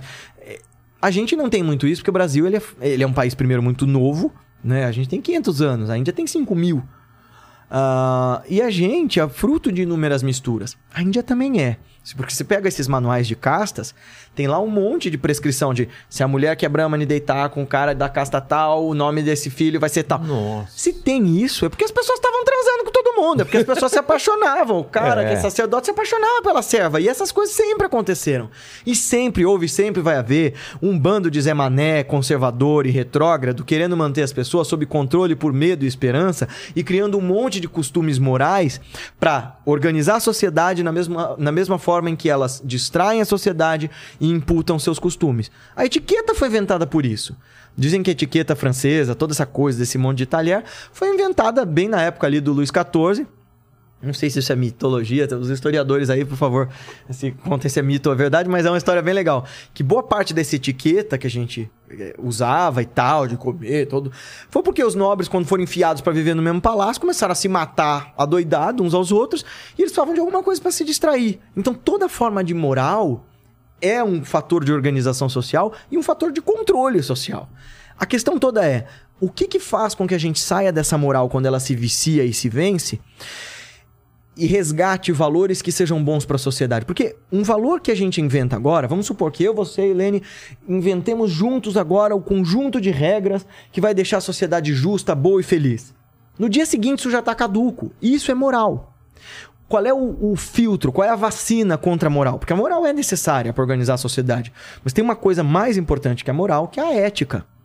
Que é o questionar dos valores ressignificar e atualizar. E isso a Índia sempre fez. Apesar das contradições da Índia, sempre houve mestres que vinham de novo e de novo atualizar os caminhos, dizer: Ó, oh, vocês estão fazendo isso tudo errado, tá na hora de fazer diferente, vamos mostrar a verdade de novo, esse é o novo caminho. Dali a pouco, passava alguns séculos, esse mestre, o caminho dele já estava todo corrompido, vinha outro. E isso é entender que a verdade, embora seja eterna, para o nosso entendimento humano, mesquinho e apegado, é, ela precisa ser ressignificada, reapresentada, remodelada. Então, mas lá, hoje, a realidade hum. é uma coisa que, que que as castas elas hum. são, são importantes para o emprego, para casamento ou ainda hoje é... ainda hoje existe preconceito de casta, principalmente nos vilarejos, ah, as é? grandes cidades. Cara, a Índia é uma contradição louca assim. É por isso que eu gosto de levar as pessoas para lá. Você vai para lá todo ano, você falou todo ano da, da pandemia. É, a gente vai voltar agora tem uma turma, vai ter uma turma para os Himalaias indianos Nossa. em julho e outra em janeiro de 2020 quanto que a gente tá? 23. 20... Nossa, eu também me 22. É, nós então, mas vai ser janeiro de ah, 23. Tá, agora você me assustou. Falei, não. nossa, já estamos em 23? Será, né? Ah, já nem sei mais, cara. É. Eu parei de contar em 2020. Quando o mundo acabou. é, então, a gente vai ter uma para os Himalaias de Garhwal, né? Que é onde nasce o Ganges e o Yamuna. Vamos ver onde os grandes mestres ainda vivem, agora em julho. E aí, em janeiro de 23, a gente vai pro norte, pro, pro, pro Nepal e pro sul da Índia. Vai ser bem legal. Então, quem quiser saber. Qual foi a primeira vez que você foi pra lá? 2011, foi, E aí? mudou tudo. Como que foi quando você foi pra lá? Ah, deixa eu só terminar então de responder a história da casta. Então, Ah, é, a verdade. Índia, ao mesmo tempo, tem megalópolis, tem grandes conglomerados tecnológicos, tem projeto espacial, coisa que a gente não tem. Eles lançam foguete, colocam satélite no ar. E ao mesmo tempo tem vilarejos super retrógrados. Até hoje, tem ONGs inteiras que ah, protegem mulheres que, quando são pegas em adultério, o marido se acha no direito de jogar óleo ou água fervendo nela. Caramba! É, cara. É, O Brasil, se a gente olhar, é que a gente não tem registro disso, mas nesses rincões do Brasil, no Nordeste, na Amazônia. Ah, deve ter também uns tem casos um monte bizarros É, também. de decapitação. dessas- A gente, se não tomar cuidado, é muito pior que os animais, né, cara? A gente é, muito. Eu não falo nem bestial que os animais merecem isso. A gente é muito perverso mesmo, assim. Mas. ahn, então, eh, a Índia tem, ao mesmo tempo, uma super modernidade e, e- e- Tem uma amiga minha que até ela tem canal no YouTube, eh, a Letícia. Procura depois, na, galera procurar a Letícia na Índia. Ela é uma brasileira, é descendente de japonês que casou com um indiano. Ela tava mostrando como que é o casamento lá. É bem legal, cara. É bem diferente, assim. Ela, ela tem uma vivência na Índia bem diferente. Aliás, ela é, é uma pessoa que pode apresentar um indiano, que é o marido dela, pra você conversar. Ah, boa, boa, boa. Preciso falar com ela então. É. ahn, bom, como é que eu fui parar na Índia a primeira vez, né? Porque eu tenho todo um background.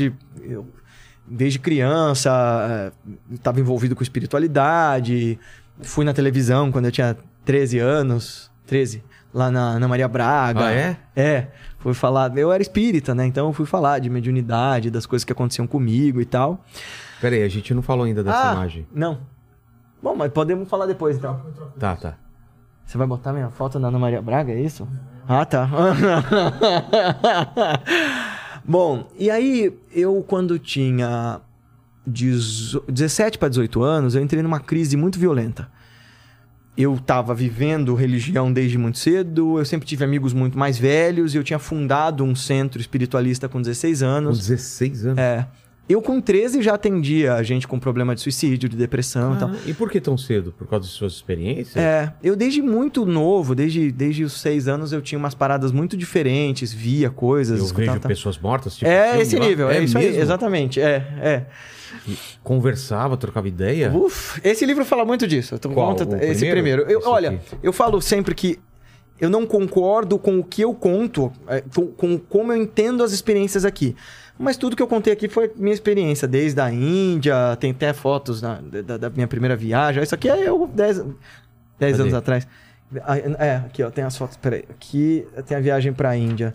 Ah, aqui ó, tem as, os lugares que eu passei, Delhi. Acho que aqui tem uma foto minha. Ah, aqui ó, com 18 anos Caramba. sentado com os sadus. É, foi o que mudou tudo. Mas assim, eu, eu tinha um monte de experiências, eu fui hiper exposto dentro de um contexto religioso ali. Depois de Nana Maria, a coisa mudou muito, assim.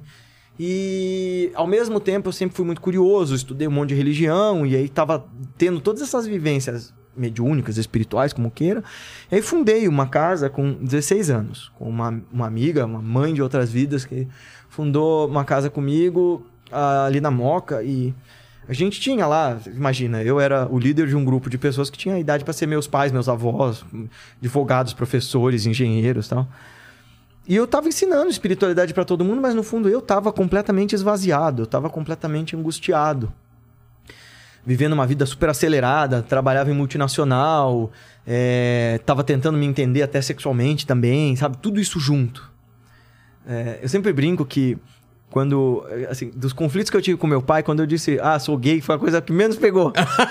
Porque, cara, eu Era tanta coisa diferente. tô montando um centro com 16 É. anos, tô indo pra Índia com 18, sozinho. Acho que é a hora que ele vai, sabe? Tipo, mais um- É. só, só mais um dia. Meu Deus.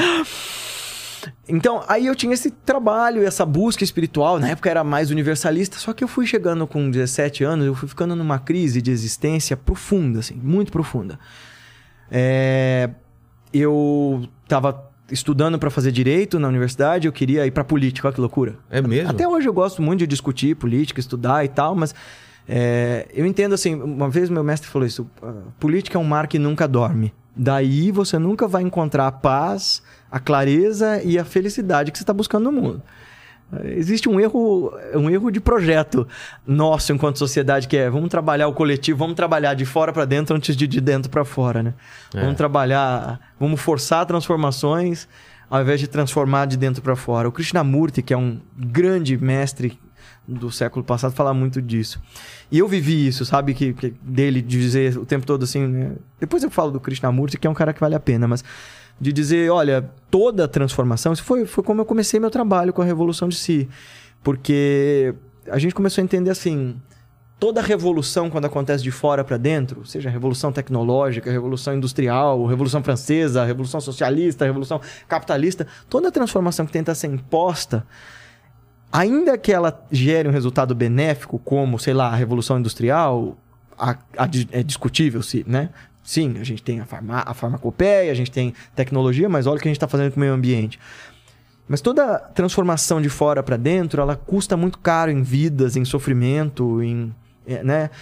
Agora, quando a revolução acontece de dentro para fora, quando eu percebo que eu sou o mundo, o mundo sou eu, que não existe possibilidade de eu encontrar felicidade para mim se eu não incluir o outro nisso, bom, aí eu tenho capacidade de começar a construir uma realidade nova, não por um mero papo coutiano maluco da vida, mas eu começo a criar seriedade e sobriedade para trabalhar na minha realidade, incluindo o out- o outro nela.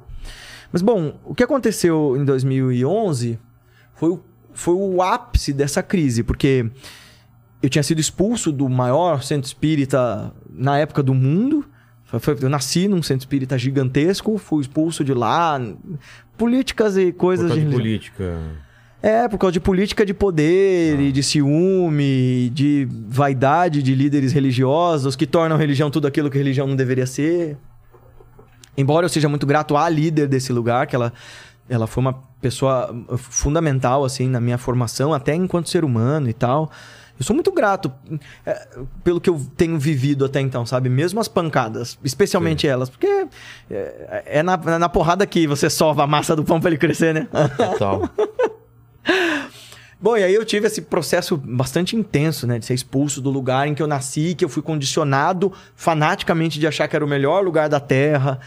E aí eu fui deglutindo isso ao mesmo tempo que eu já tinha montado um outro centro e tava ali com as pessoas ao meu redor e estudando outras religiões e me descobrindo sexualmente, etc. Cheguei numa crise, num esvaziamento total, assim, de tipo, meu, o que, que eu tô fazendo da minha vida? Eu só queria me matar mesmo. Eu- É mesmo? é, eu entrei num, num ponto em que eu queria morrer. Eu tava planejando todos os dias, quando eu ia pegar metrô pra ir pro cursinho, eu pensava em como seria a forma mais rápida e indolor pra eu poder me, me matar. E era um desespero, assim, porque eu achava que as minhas experiências espirituais eram maluquice, eu tava... Ah, você chegou a duvidar do. do- Eu duvido até hoje. É mesmo? Opa! Eu acho saudável duvidar de si mesmo, Vilela. Eu sei, sei, É mas- Ponto, mas eu duvido real mesmo, assim, de olha, eu tenho uma parte de mim que considera que apesar da veracidade e dos resultados das minhas experiências, porque, por exemplo, as pessoas falam assim, ah, mas você hoje não acredita em mais nada do que você dizia? Não, eu vejo o resultado do que eu dizia, as coisas que eu via, que ninguém me contava, as experiências. Mas ver, por exemplo, gente morta. Sim, você sim, sempre. duvida disso? Podia ser um fruto da sua cabeça? Eu não acho que pode ser só fruto da cabeça dessa forma simplista. Ah, e o cara só tá alucinando. Mas pode ser uma coisa que a gente não sabe explicar. O Heráclito falava isso, né? O filósofo grego, que a vida após a morte não é nem de longe nada do que as pessoas explicam e nem muito e muito menos nada do que você não consegue explicar. Ele tá querendo dizer assim, para de tentar falar sobre isso, porque não é exatamente essa frase, mas o Heráclito fala assim, não é o que você fala, não, é o que ninguém te explicou, não é o que você sequer imagina. Quer dizer, eu acredito sim que a vida humana, que a consciência humana, que a consciência, que a vida na, na Terra e em outros mundos tal, ela seja pujante, linda, exuberante demais para acabar quando a gente morre. Eu não acho que a gente acabe quando morre. Mas daí dizer que as religiões estão absolutamente certas, também acho que não, porque como eu te falei naquele exemplo do cristal, eu acho que o que cada uma delas consegue traduzir pela linguagem é uma fração dessa luz. Então, sei lá, eram espíritos, ou eram outras consciências, ou eram produtos ou ecos do passado, ou imprints de pessoas que passaram por aqui que eu tô Ah, acessando. entendi. Whatever. O fato é, tinham pessoas sofrendo que quando essas consciências se comunicavam através de mim, sanavam seus, pro- seus problemas, suas angústias, suas tristezas. Se eram anjos, se eram espíritos, não vou dizer que eram coisas ruins ou demônios, igual tem gente que vai dizer que é, porque eu via o resultado. Teve muita gente que sempre se beneficiou disso. Ela chegou nessa, nessa época em que eu era essa pessoa que. né, eu falo que eu era tipo aquelas ah, máquinas. ah, sabe a, a- a- a impressora multifuncional? Sei, sei. Imprime, copia, escaneia, manda telemensagem. Eu era o cara que fazia tudo isso, assim, tipo, é, pegava M, FM e rádio pirata o tempo todo, sabe? Tipo, Total, cara. via coisa, ouvia coisa, saía do corpo, psicografava, mas assim, dizer que, ah, nossa, o que eu tava psicografando era a mensagem de alguém que passou, eu não tenho a pretensão de explicar isso. Se alguém aí, certamente tem no comentário alguém dizendo, esse cara é maluco! Eu sou a primeira pessoa que duvida de mim com muita Não, contundência. eu tenho uma visão muito parecida contigo, porque eu também tive várias experiências desse tipo, não no espiritismo, mas na, na igreja evangélica. Dá pra você negar que você teve, que tinha Então, algo de, bele- de belo e Eu verdadeiro não ali, né, nego, cara? mas eu não eu não brigo com as pessoas dizendo que eu sei o que aconteceu. aham. Eu sei que aconteceu alguma coisa, que eu tenho um entendimento, uma explicação, mas que eu não sei se aquela explicação é a que condiz com a verdade. Por outro lado, eu tô buscando isso daí sempre, conversando contigo, conversando com o Deldeb que veio aqui falando sobre cabala, sobre com pastores, com padres, com eu, eu acho fantástico essa busca, né? É a gente tentar entender, mas não, não tem essa pretensão de, de ter a resposta. É, e até porque, ve- veja bem, co- co- como é que a gente, por exemplo, a gente É tem a porque a gente tá palavra... falando alguma coisa que pra alguém que nunca teve experiência pode não ter a menor ideia do que a gente tá falando. É, é. O que eu tô falando é o seguinte, eu não sei se você você pode contar da sua experiência. Posso. São coisas, eu acho que o Lenny também, é, que você fala, cara, eu tô consciente. Eu, eu não sou um cara. Eu sou um cara que estuda, eu sei da ciência. E tudo que eu tô vendo aqui não é explicável por isso, por isso, por isso, por isso. Pode ser um truque da minha mente? Pode. Pode ser isso. Mas, quando eu lembro disso, era uma coisa tão intensa que não me parecia ser alguma coisa que um cara que não é moleque assim, que fala, pô, eu sei a diferença de uma visão por drogas ou, sabe? Então parecia uma coisa a mais. Mas isso não quer dizer que também. Que a explicação que a gente dê é exatamente é, aquela. exatamente. Você quer ver? Ó, Porque quem nunca teve essa experiência pode achar que é um papo de maluco. Mas é uma coisa tão intensa, cara. E que te domina tanto fisicamente e a cabeça e fala, cara, o que foi que aconteceu aqui? O que, que foi isso? E você sabe que meu mestre fala sobre isso é o seguinte: que essas experiências de êxtase, até você chegar na iluminação, porque toda vez que eu chegava pra ele, ele falava assim: Nossa, eu fiz a meditação, consegui chegar em tal lugar que o senhor falou, a minha respiração quase parou. Ele só fazia: Hum, hum, vai mais, vai mais fundo. tipo, foda-se, continua. O que, que ele tá querendo dizer com isso? Não dá importância pra, pro evento. Ele dizia assim: toda experiência sagrada, experiência meditativa, experiência com o divino, ela serve pra criar novas memórias. Olha que louco, porque ele, Paramahansa Yogananda, esses mestres todos, estão falando de neuroplasticidade muito antes de neuroplasticidade enquanto conceito. É neuroplasticidade. É, Muito antes desse conceito ser descoberto. Plasticidade é a capacidade do cérebro de criar novas conexões neurais, novos Tá. caminhos neuronais.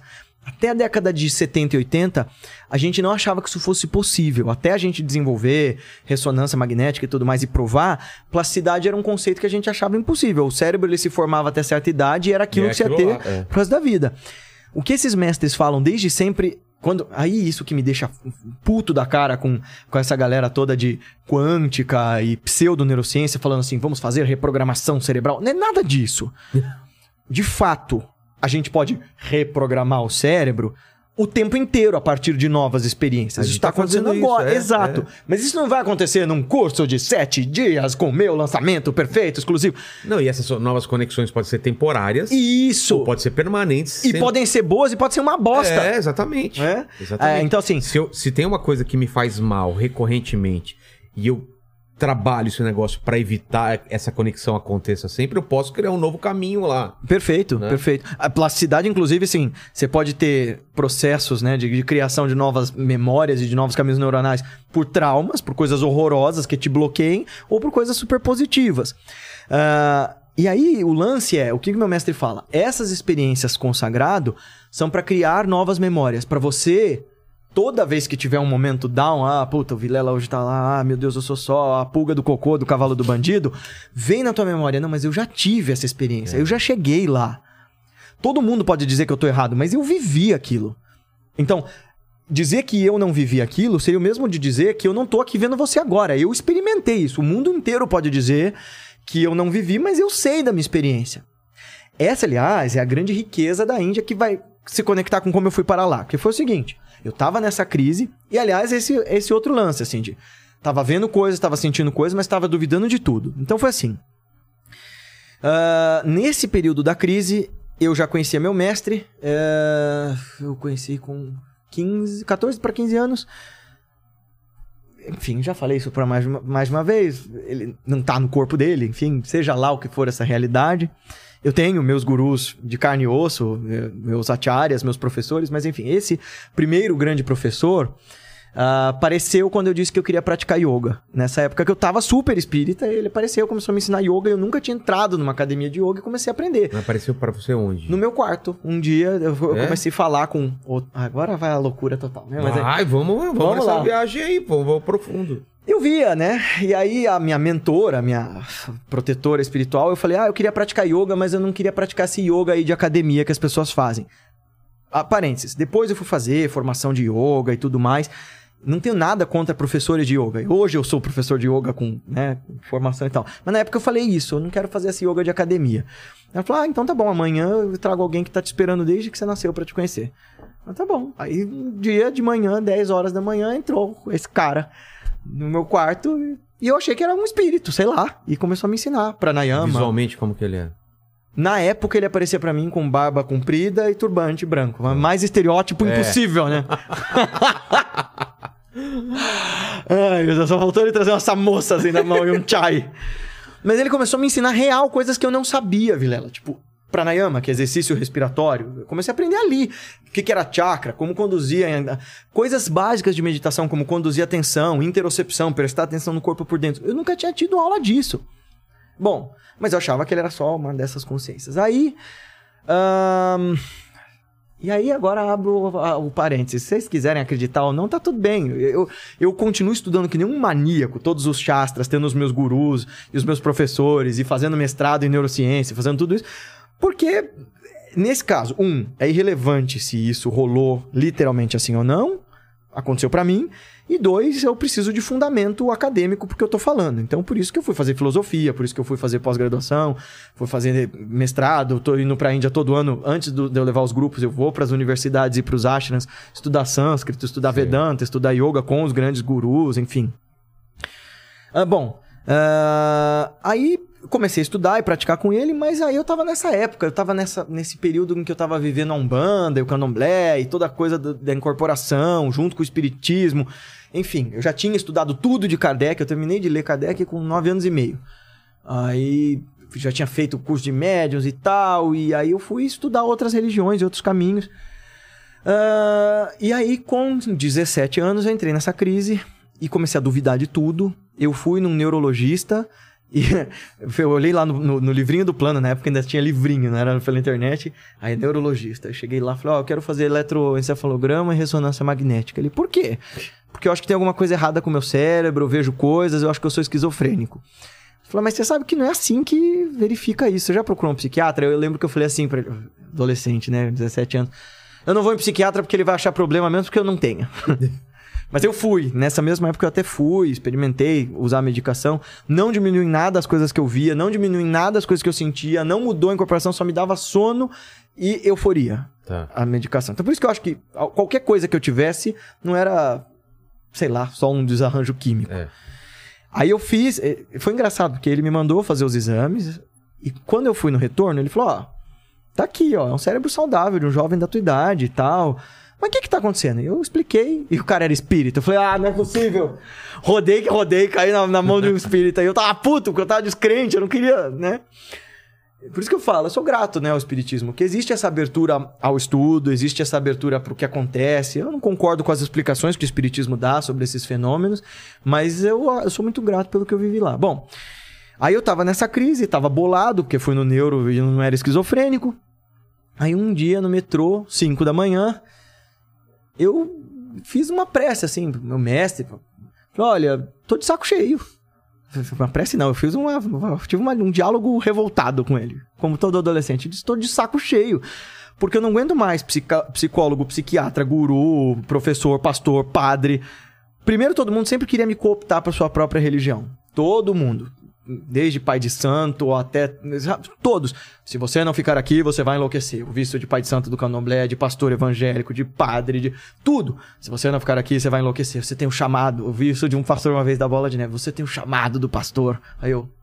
O que quer que seja isso? Eu não tô interessado. Ahn, E aí, cara, eu ficava puto toda vez que qualquer sacerdote dizia, você tem que ficar aqui. Eu falava, como assim eu tenho que ficar aqui? Eu quero criar o meu próprio caminho. Eu não aceito que qualquer deidade diga, esse é seu caminho. Isso é o que eu acho tão bonito em- nos mestres que eu conheci. Os desse mundo e os. Não. Bom, aí eu, eu disse pra esse mestre, eu falei, ó, tô de saco cheio. Todo mundo diz que eu tenho que melhorar nisso, eu tenho que melhorar naquilo. Desculpa. Todo mundo quer me dar uma fórmula no- é, e me dizer onde eu devo melhorar. Mas ninguém nunca me deu uma coisa muito simples. Método. Se é pra eu melhorar, como é que eu faço isso? É. Porque isso também é o que me deixa maluco com esse papo todo coach que ah, dá tantas falsas esperanças pra tanta gente desesperada. Eu vou te ensinar o caminho. Sim, mas aí quando você vai olhar o método, o projeto, é inconsistente. Aí meu mestre disse: Ah, agora você está pronto para o que eu tenho pra te ensinar. E foi aí que eu recebi a iniciação na- no caminho que eu sigo, que é a Kriya Yoga. Aí ele disse assim pra mim: Este ano você vai pra Bharat Mata. Aí eu. Pra onde, irmão? Não sabia nada de Índia, não sabia sânscrito, não sabia nada disso. Você, ele te falou sem você saber o que significava Eu não palavra. sabia. E Bharat Mata é como um indiano chama a Índia. A mãe Bharat, a terra dos Bharatas, né? Não da barata, né? Bharat, ah, é, o Bharat ou Bharata são os descendentes desse rei Então, mas ancestral. como você explicar uma experiência dessa de uma informação Exato, que você, você não vê. tem é te passada? Quer que eu vá mais longe? Quero. Eu tava duvidando. Eu disse, eu não acredito que eu vá pra lá, mas o senhor tá dizendo beleza. 15 dias depois, pessoas que eu nunca tinha visto na minha vida me ofereceram e pagaram a viagem inteirinha. O quê? Do É. nada? Do nada, assim. Como assim? Eu não tinha dinheiro, eu não, eu tava contando, eu, fui- fui- cresci na Coab, pô. Nunca tinha saído do país, é, e aí a pessoa que fundou o centro comigo, é, fo- foram conexões, assim. É, contou pra uma outra pessoa que havia sido chefe de- de- do filho dela, tal, tô- montei um centro com um rapaz. Em 15 dias, o meu mestre disse a seguinte frase pra mim. É mais fácil que os astros troquem de lugar do que você não estar lá quando eu estou dizendo que você vai estar. Aí eu falei, tá bom. Porque eu falei pra ele, falei, o senhor tá dizendo, mas não tenho dinheiro, nunca saí do país, eu não, não sei. Daí, beleza. 15 dias depois, é, uma dessas pessoas apareceu e me ajudou, me apresentou para um dono de uma das maiores agências de viagens culturais do Brasil. O cara fez tudo a preço de custo. Várias pessoas se juntaram e de repente a viagem estava fechada. Eu virei para minha mãe e falei: "Tô indo para Índia em julho". Isso em março, março, abril. E ela fez tipo: "Como assim?" Mas ah, o Delis vai com você? Alguém vai com você? Eu falei, não, eu vou com os mestres. e o louco, Vilela, é que assim, ele quem disse as cidades para onde eu iria. E era assim, São Paulo, Manaus, Salvador, Rio de Janeiro. E Ah. tudo de trem, assim, era, era vai para um lugar, vai para outro, vai para um lugar, vai para outro. E aí foi assim, eu fui em 2011, a Índia já era um lugar cheio, agitado, né, como sempre. Mas mudou muito de lá pra cá. Aliás, melhorou, melhorou muito pra quem quer viajar pra lá. É bem interessante, assim. É, e lembre, eu tava em depressão e crise suicida. Então, apesar do mestre estar me conduzindo por experiências inacreditáveis, ao mesmo tempo eu tava achando fascinante, porque eu era um garoto viajando por um outro país, Outra cultura. outra cultura, fascinante e tal, mas eu tava em crise. Então, tinha horas que eu achava aquilo tudo uma merda. E era muito positivo, porque foi interessante isso, porque ele mandou falar pros meus familiares assim, falar pra minha avó, eu prometo que eu estou levando ele e eu trago ele de volta, porque eu falava, eu vou ficar por lá, eu nunca mais vou voltar, eu não aguento mais essa vida. E foi interessante eu ter achado uma merda na primeira, nos, nos primeiros momentos, porque eu só queria voltar. Eu tava achando. é, e, e foi muito amadurecedor poder entender que as experiências da vida, é igual no Divertidamente, sabe aquela hora no final que as experiências se mesclam, a alegria, a tristeza? A consciência de uma pessoa madura consegue entender que no meio de algo muito positivo, há algo muito. há algo muito estranho, há algo que me gera tristeza, algo que me gera inquietação, tudo ao mesmo tempo. Não- Então, não foi-. Foi muito legal. E lá, nessa primeira vez, assim, eu visitei vários lugares, conheci a Índia toda, comecei a aprofundar meus conhecimentos no Sanatana Dharma, mas eu só fui entender profundamente, me especializar em filosofia indiana depois que eu entrei na USP. Porque aí sim, meu mestre falou: bom, você quer ensinar isso para as pessoas, aprenda direito. É, e aí eu falei, bom, eu quero fazer que meu caminho tenha a ver com essa, com essa maravilha que eu tô descobrindo sobre espiritualidade. Como que eu ensino isso direito para as pessoas? Aí eu falei, preciso de um diploma, preciso fundamentar academica- academicamente o que eu sei, não, não quero mais fazer direito. Né, essa fase do cursinho de dormir três horas por noite, eu falei, bom, já deu, eu quero escrever. Foi na Índia, inclusive, nas longas viagens de trem, que eu comecei a escrever esse livro. Quase pronto, eu, eu quase terminei o primeiro rascunho dele lá. Eu tinha, tipo, teve uma viagem de trem de Calcutá pra Mumbai que levou 28 horas, então teve muito 28 tempo. É. para, para, desce, troca de É, trem. vai parando, parando, parando. Não, esse foi um trem, Um trem só, só? mas ele vai parando, né? Então você sai do nordeste da Índia pra ir pro E o sudeste. pessoal fala muito lá de cheiros diferentes, de comida diferente, tudo é diferente. É né? muito legal, cara. É assim, Você se acostumar lá com os cheiros e com é uma porrada nos seus sentidos É. o tempo inteiro. É tudo o tempo colorido todo, assim. diferente. É barulho o tempo inteiro. Você Ah, fala, é? se você aprende a meditar lá, cara, você medita em qualquer lugar. Muito barulho? Puta, é- primeiro porque lá a sinalização de trânsito é buzina. Ah, atrás é? dos caminhões está escrito assim, please blow your horn. Então quer dizer, para ele saber que você está atrás, fica lá. É ensurdecedor. Você volta para São Paulo, essa é a experiência de todo aluno meu que eu levo para a Índia. Você volta para São Paulo é e fala, uma paz. Nossa, o trânsito aqui é tão quietinho, que maravilha. Nossa, é assim lá, Cara, cara. é o tempo. Imagina que todos os carros de São Paulo, sei lá, na hora do rush ali na Rebouças, re- resolvessem buzinar. Todos, o tempo inteiro. é Meu isso. Deus. É Não isso. só os motoboys. É, e aí é louco, porque você tem na cidade, você tem, por exemplo, Nova Delhi, é uma cidade relativamente mais limpa que as outras capitais, bem mais que Calcutá, né?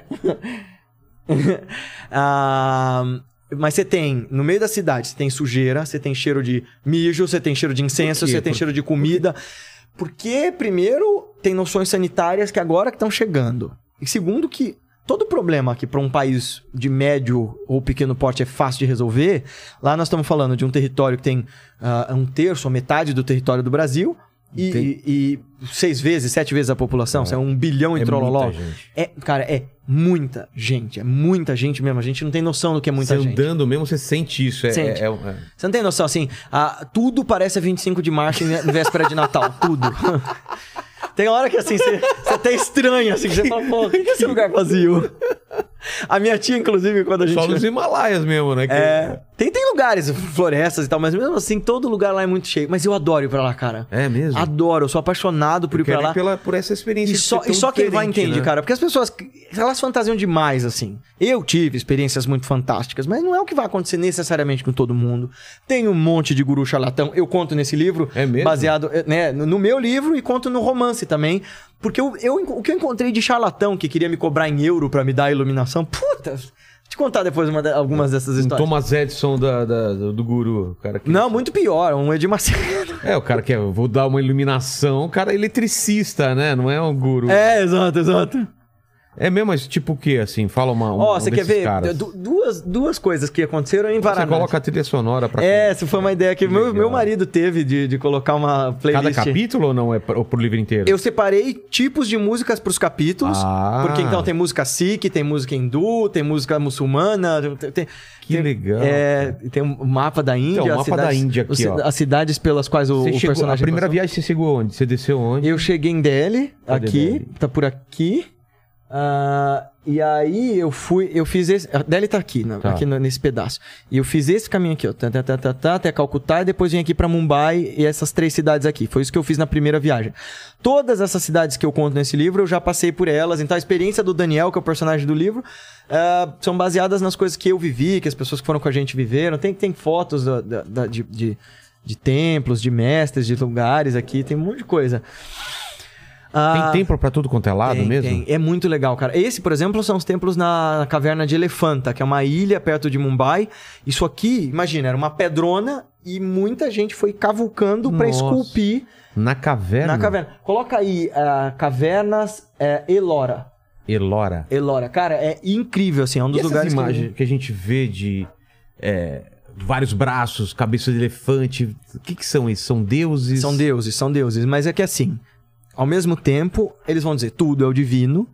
Então existem outros seres, se evolução tem graus, tem seres muito mais evoluídos que o ser humano, existem deidades, mas se a gente acreditar que tudo é manifestação do divino, e se nós, eu e você, temos tantas faces, tantos humores para lidar com diferentes situações da vida, Deus, que é o absoluto, que é a totalidade, tem faces belas, faces feias, faces assustadoras, faces.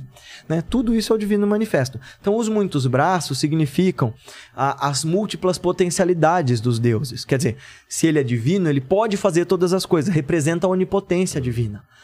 E é legal dizer que cada uma dessas faces de Deus, quase todas as doutrinas do, é, indianas que eu conheço, todas as doutrinas hindus vão dizer mesmo as dualistas, ou seja, as que têm muitos deuses, vão dizer, no fim, eles são manifestações, faces do Deus absoluto.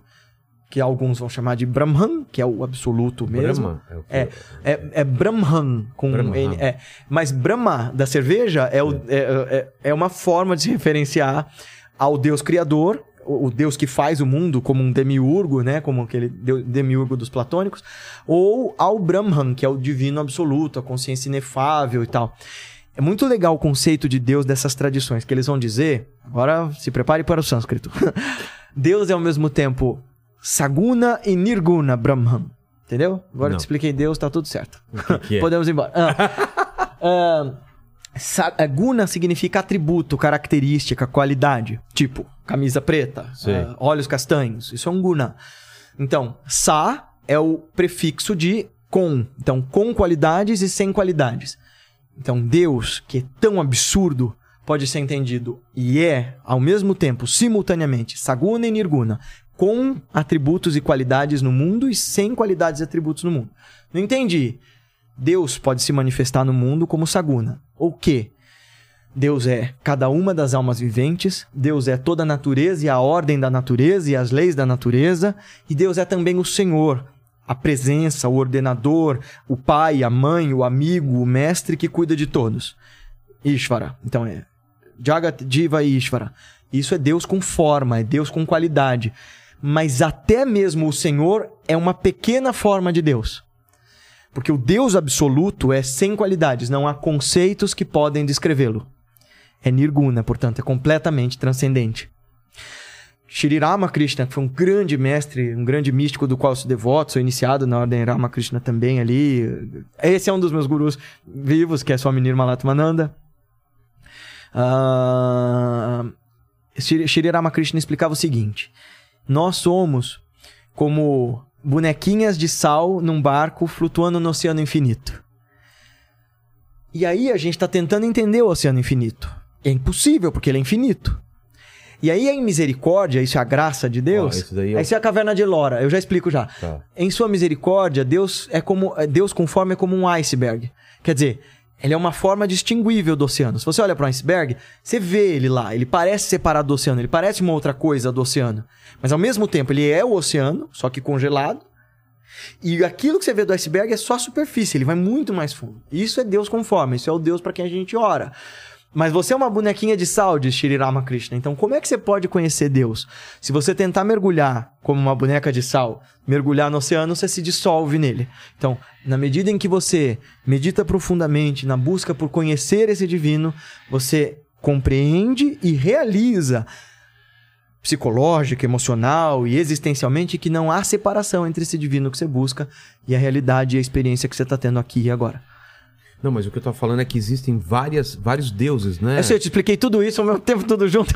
É. E eu disse assim: ah, esse templo mesmo tem um monte de deuses esculpidos. Olha que o são... tamanho das pessoas lá agora. É, cara, esse- Olha o tamanho. Imagina, isso era uma pedra lisa e o cara foi escavando o Meu. templo pra fora. Vai vai botando outras imagens desse Caramba, templo que ele, ele é muito lindo, assim. Ele é, ele, é, ele é um dos lugares mais fascinantes que eu já tive na vida. Eu, é uma das experiências que eu conto. Tá no- fora das cidades ou tá perto? Tá fora, tá longe da Tá cidade. longe. Tá perto de uma cidade chamada Aurangabad. Tem que, tem que pegar a estrada, e tal, mas é um lugar assim que é, é realmente de tirar o Nossa. fôlego. Você chega e fala. "Ah, Você não consegue merda." subir aí, né? Só fica no. no, no É, você sobe, você pode entrar É nos, mesmo? templos, tem várias câmaras, você pode entrar, você pode ir lá atrás. É muito legal. Parece que você tá num, num, episódio do. num filme do Indiana Jones. Sim, né? total, total. É. Inclusive, Indiana Jones 2 é na Índia, né? É na Aquele lance de Kalimá, É. Kalimá. Kalimá, na verdade, é uma deusa. Ela é a deusa da destruição, mas ela não é uma deusa má, ela é uma deusa benéfica, ela é luminosa. Luminosa. Ela é uma forma de Deus como mãe divina em sua forma de- irada. Então, quando eu falo É, de. qual, é, qual é essa relação do- do- deles com, a- com os deuses? Os deuses são, são que? Então, É que nem os gregos. ao me- tem tudo isso ao mesmo tempo na Índia. Então, ao mesmo tempo que cada vilarejo tem a sua deidade, como o seu santo na Igreja Sei. Católica, eh, eles entendem, os mais sábios, os mais eruditos, vão entender que cada um desses deuses é como se fosse um aspecto do Deus absoluto. Então, da mesma forma que eu posso te dizer que o Deus do Velho Testamento e o Deus pregado por Jesus e o Deus do profeta Mohammed e o Deus do profeta Abraão são bem diferentes do Tupã dos indígenas, mas que são uma mesma consciência divina, também eu vou dizer que Brahma, Vishnu, Shiva, a grande deusa, Ganesha, são formas da mente humana entender a divindade absoluta. Ao mesmo tempo, os teólogos lá que vão dar explicações mega elaboradas vão dizer: esses deuses são seres também, de alguma forma. É. Mas aí a coisa complica muito. Dá pra dizer o seguinte: você pode entender os deuses ao seu gosto. Ou eles são só formas com o qual Deus, o Deus absoluto aparece pra você pra você ter condição de entendê-lo, ou eles são como os, os Hare Krishna, por exemplo, acham que Krishna é o Deus uno, o Deus absoluto, e esses outros deuses são semideuses, são anjos, vai, que ajudam as pessoas e tal, mas não são Deus com D maiúsculo. Mas você vê, cada doutrina na Índia vai entender isso de um jeito diferente. E isso que é fascinante também. É. Ô, ô Lene, eu queria te pedir um favor aí. Você pode ler alguns chats? Porque eu bebi muita água aqui, eu preciso ir ao banheiro. Sim, sim, tem Cê- um, cê- tem um aqui que eu tô, tava puxando agora, Tá bom, então já vou deixar na mão.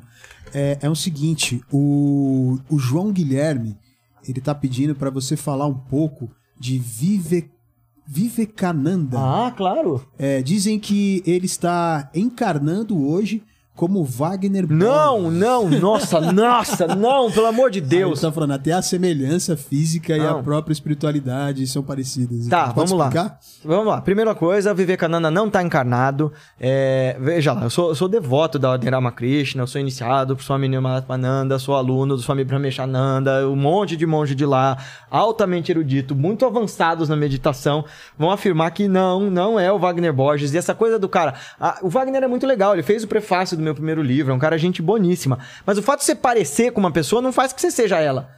A Patrícia parece um guru indiano. Um monte de gente dela, diz isso pra, dela. Até a filha dela falou já isso quando ela era criança. Mas ela não é esse cara. E assim, é- é- nessa confusão aí, Lene, já acharam que eu era o mentor do Chico Xavier reencarnado só porque eu tenho um furo no queixo. Que Tem- loucura. aliás, tem um estudo que diz o seguinte: tem pelo menos três pessoas no mundo que são quase idênticas a você. Talvez a forma na qual quem cria a gente é, não, não, não, tem muita, não tem muita variedade. Então, no fim das contas, te- tem, eh, tem estudos que falam que nesse momento, simultaneamente, tem ah, três ou quatro pessoas quase idênticas a você no mundo em partes separadas do planeta. Beleza. Posto isso, que o Swami Vivekananda não está encarnado, e isso os monges da Ordem Ramakrishna falam, assim, Swami Vivekananda foi um grande gênio espiritual, um luminado da consciência. Os monges da Ordem Ramakrishna falam, mano, me traz esse cara aqui, eu faço algumas perguntas para ele que na hora vão mostrar que ele não, ele não é, não é o Swami Ji. Por que, que eu tô tão bravo com isso? Porque, primeiro, essa revista Caras da reencarnação espiritual não faz o menor sentido, mano. É uma porra louquice sem sentido. Kármica é a revista. É. Kármicas. Mas sabe por que, Vilela? Ficar falando assim, quem é quem no mundo espiritual, quem reencarnou em quem, é só perda de tempo. De forma pragmática, isso não alivia ninguém do sofrimento, isso não responde dúvida, dúvida alguma, é só um fetichismo de uma curiosidade infantil. E quem foi Swami Vivekananda e por que, que ele foi tão importante? Swami Vivekananda foi um cara que, quando adolescente, era profundamente cético. Ele estava na Índia, em Calcutá, nos 1800, quando Calcutá era a capital do Império Britânico na Índia. Então era a capital cultural da Índia, era onde estava toda a efervescência cultural de todos os grandes universitários indianos que iam para a Europa, todos os professores europeus que vinham para a Índia. Havia aquele profundo debate entre materialistas e espiritualistas, tradicionalistas e modernistas. Eh, existiam movimentos nacionalistas começando a nascer, querendo tornar a Índia independente. O Vivekananda nasce nesse contexto. Ele era filho de um juiz e ele era cético. Então, e ele era. Quando ele entrou na universidade, o, o, o, o reitor, William Hastie, que era um, um escocês, disse: Eu nunca vi nenhuma, nenhuma mente tão brilhante, mesmo entre os, os acadêmicos europeus. Nós estamos falando da época em que nas universidades alemãs. Ah, nem universidades alemãs, o, o, o reitor fala isso. Nós estamos falando da época de Hegel, nós estamos falando pós-Hegel, pós-Schopenhauer, nós estamos falando da época de Nietzsche. É, é, esse cara, o Vivekananda, tinha esse brilhantismo. Ele era um cara muito versado em filosofia, era cético e participava de um, de um movimento espiritualista da Índia chamado Brahmo Samaj. Eu tenho uma palestra inteira sobre o Vivekananda lá no nosso canal, se você quiser assistir. Eu fiz o, a convite do, uh, do Centro Cultural da Índia, né, que é, é um braço do, do da, uh, da Embaixada da Índia no Brasil. Eles sempre me chamam para palestrar lá e tal. Talvez porque não tenha tanto especialista em Índia assim no Brasil, ou porque talvez não seja legal. Enfim, me chamaram para fazer uma, uma, palestra em homenagem ao aniversário de Swamiji. Uh, foi ano passado ou ano retrasado? Acho que foi ano passado. Enfim. É, e aí, o Swami Vivekananda, cético que era, participava de um movimento espiritualista que dizia que Deus não tinha forma, era contra os rituais, era contra essa, essa coisa toda hindu de oferecer comida, de oferecer flor para deidade, de idolatrar imagens e tal. E aí ele ouve dizer que ao norte de Calcutá, onde hoje seria Guarulhos, se fosse São Paulo, tinha um cara, um doidão chamado Ramakrishna, que era um Paramahansa. O que é um Paramahansa? Um ser liberto, um iluminado. Aí ele vai conhecer esse cara. O Ramakrishna era nanico, era desse tamanhozinho. Procura aí, Ramakrishna. R-A-M-A-K-R-I-S-H-N-A. Ramakrishna. Dá um auxílio aí, Paty.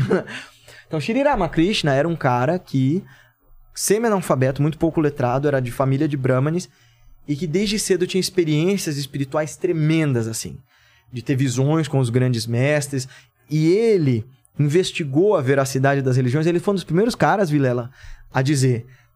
É, ele falava assim: Jotomote Totopote, né? É, tantos quantos forem os caminhos, tantas serão as formas de encontrar Deus. Porque ele queria saber se Deus existia, ele tinha altos conflitos existenciais com essa ideia, e ele praticou cada uma das religiões disponíveis para ele. Ele praticou todas as seitas possíveis do hinduísmo, desde o Tantra até o Vedanta, uh, praticou islamismo, cristianismo e foi se iluminando em cada um desses sistemas. Só que ele era um cara profundamente devocional. E o Vivekananda era um cara profundamente racional. Desse casamento discipular surgiu uma das instituições espirituais mais interessantes e luminosas da Índia, que é a Ordem Ramakrishna. É uma das organizações centenárias. Aliás, ela até apareceu na Forbes como uma das únicas organizações centenárias que nunca esteve envolvida em nenhum escândalo de nenhum tipo. É muito interessante. Trabalho social, trabalho educacional e religioso deles é impecável, cara. Pô. E assim, Swami Vivekananda foi esse cara que, quando chegou no Ramakrishna, perguntou para ele assim, para aquele carinha, né? Depois aí a gente olha Ramakrishna e Vivekananda aí, que é bem legal. Uh, se eu te mandar no WhatsApp, ajuda? É? Então, ó, deixa eu já enviar aqui. Então, ele, ele vira pro Shri Ramakrishna e fala assim: O senhor já viu Deus? Desse jeito, assim. E aí aquele homenzinho simples vira para ele e diz assim: Sim, eu já vi Deus. Eu vejo como vejo você aqui agora, só que ainda mais claramente. Aí o Vivekananda fala: ou esse cara tá mentindo porque ele é um loucão, ou ele realmente tem alguma coisa. Ele sai lá na varanda junto com o Ramakrishna, que já pega ele pela mão dele e já fala assim: Nossa, como você demorou tanto, eu tava te esperando há tanto tempo, você que é meu discípulo querido, como que você demorou? E o cara... Imagina, o cara cético olhando e falando assim: é. Esse xarope, meu Deus do céu, né? E aí o Ramakrishna chorando, assim, nossa, que bom que você veio, nossa, eu não acredito que finalmente você veio e tal. Deixa eu uh, só encaminhar aqui para ele colocar as imagens. Ai, ai, ai, Ali. Isso. Este é Shri Ramakrishna. Eu mandei uma, uma foto de rosto dele e outra do Vivekananda pra você. Então esse é Shri Ramakrishna. Ele chega nesse cara e esse cara diz, ah, tava com saudade, tava te esperando. E o Vivekananda, esse cara é muito louco tal. E aí o Ramakrishna tum, dá um tapão no peito dele. E esse é o poder de um verdadeiro guru. E eu experimentei, tenho experimentado isso, isso é incrível que é de te mostrar essa verdade, assim, de você. Ele tem uma experiência do que a gente chama de samadhi, uma experiência de consciência elevada, uma experiência de ultra meditação, vai. E aí o Vivekananda volta, se trimilicando todo, e fala assim: Você tá maluco? Eu sou filho de um juiz, como que você faz negócio comigo? Você, tá... você me drogou tal? Uhum. E ao longo dos anos, o Vivekananda vai se encantando com esse cara. Olha que improvável, né? Um cara ultra racional, um cara mega devocional E aí o Narendranath Datta, filho do juiz aristocrático e tal, se torna um super monge. E aí quando o mestre dele morre e tal, em 1893, em Chicago, rolou o primeiro parlamento das religiões. Lembra daquela história da Feira Mundial, que foi até o que fez a Torre Eiffel, que era quando os países se reuniam para mostrar suas invenções? Sim, sim. Tinha muito essa, mo- essa moda, né? Veja, não tinha internet, não tinha. Então, como as pessoas trocavam cultura com grandes feiras, grandes eventos que duravam meses. Então, quando tinha Feira Mundial, trocava-se tecnologias, invenções, acordos comerciais, aí pensaram em fazer nessa ideia de harmonia universal. Esse é o Swami Vivekananda. Que não é o Wagner Borges. De acho. É, esse cara aí é, foi convidado para o Parlamento das Religiões, lá em Chicago. E dizem que chegou ele lá, membro de uma, de uma, uma tradição hindu nova, uma seita nova, porque Shri Ramakrishna tinha acabado de morrer. Muita gente achava que ele era doido, né? Era o cara que entrava em êxtase. Só de você falar a palavra Deus, ele entrava em samadhi. Parecia que o coração dele parava, os olhos não piscavam e ele ficava ali imerso em bem-aventurança. E esse cara, que era o, o, o cara que ia ser um potencial acadêmico, virou um monge. Aí ele chega no Parlamento das Religiões em Chicago e as pessoas ficam eletrizadas por ele. E ele começa a fazer um discurso que é uma das coisas mais bonitas e, e- e mais é, poderosas para nos conclamar a um espírito de paz universal, de colaboração entre os seres humanos. Ele fala assim: ah, Sisters and Brothers of America. ah, ah, irmãos e irmãos da América. É, eu tenho.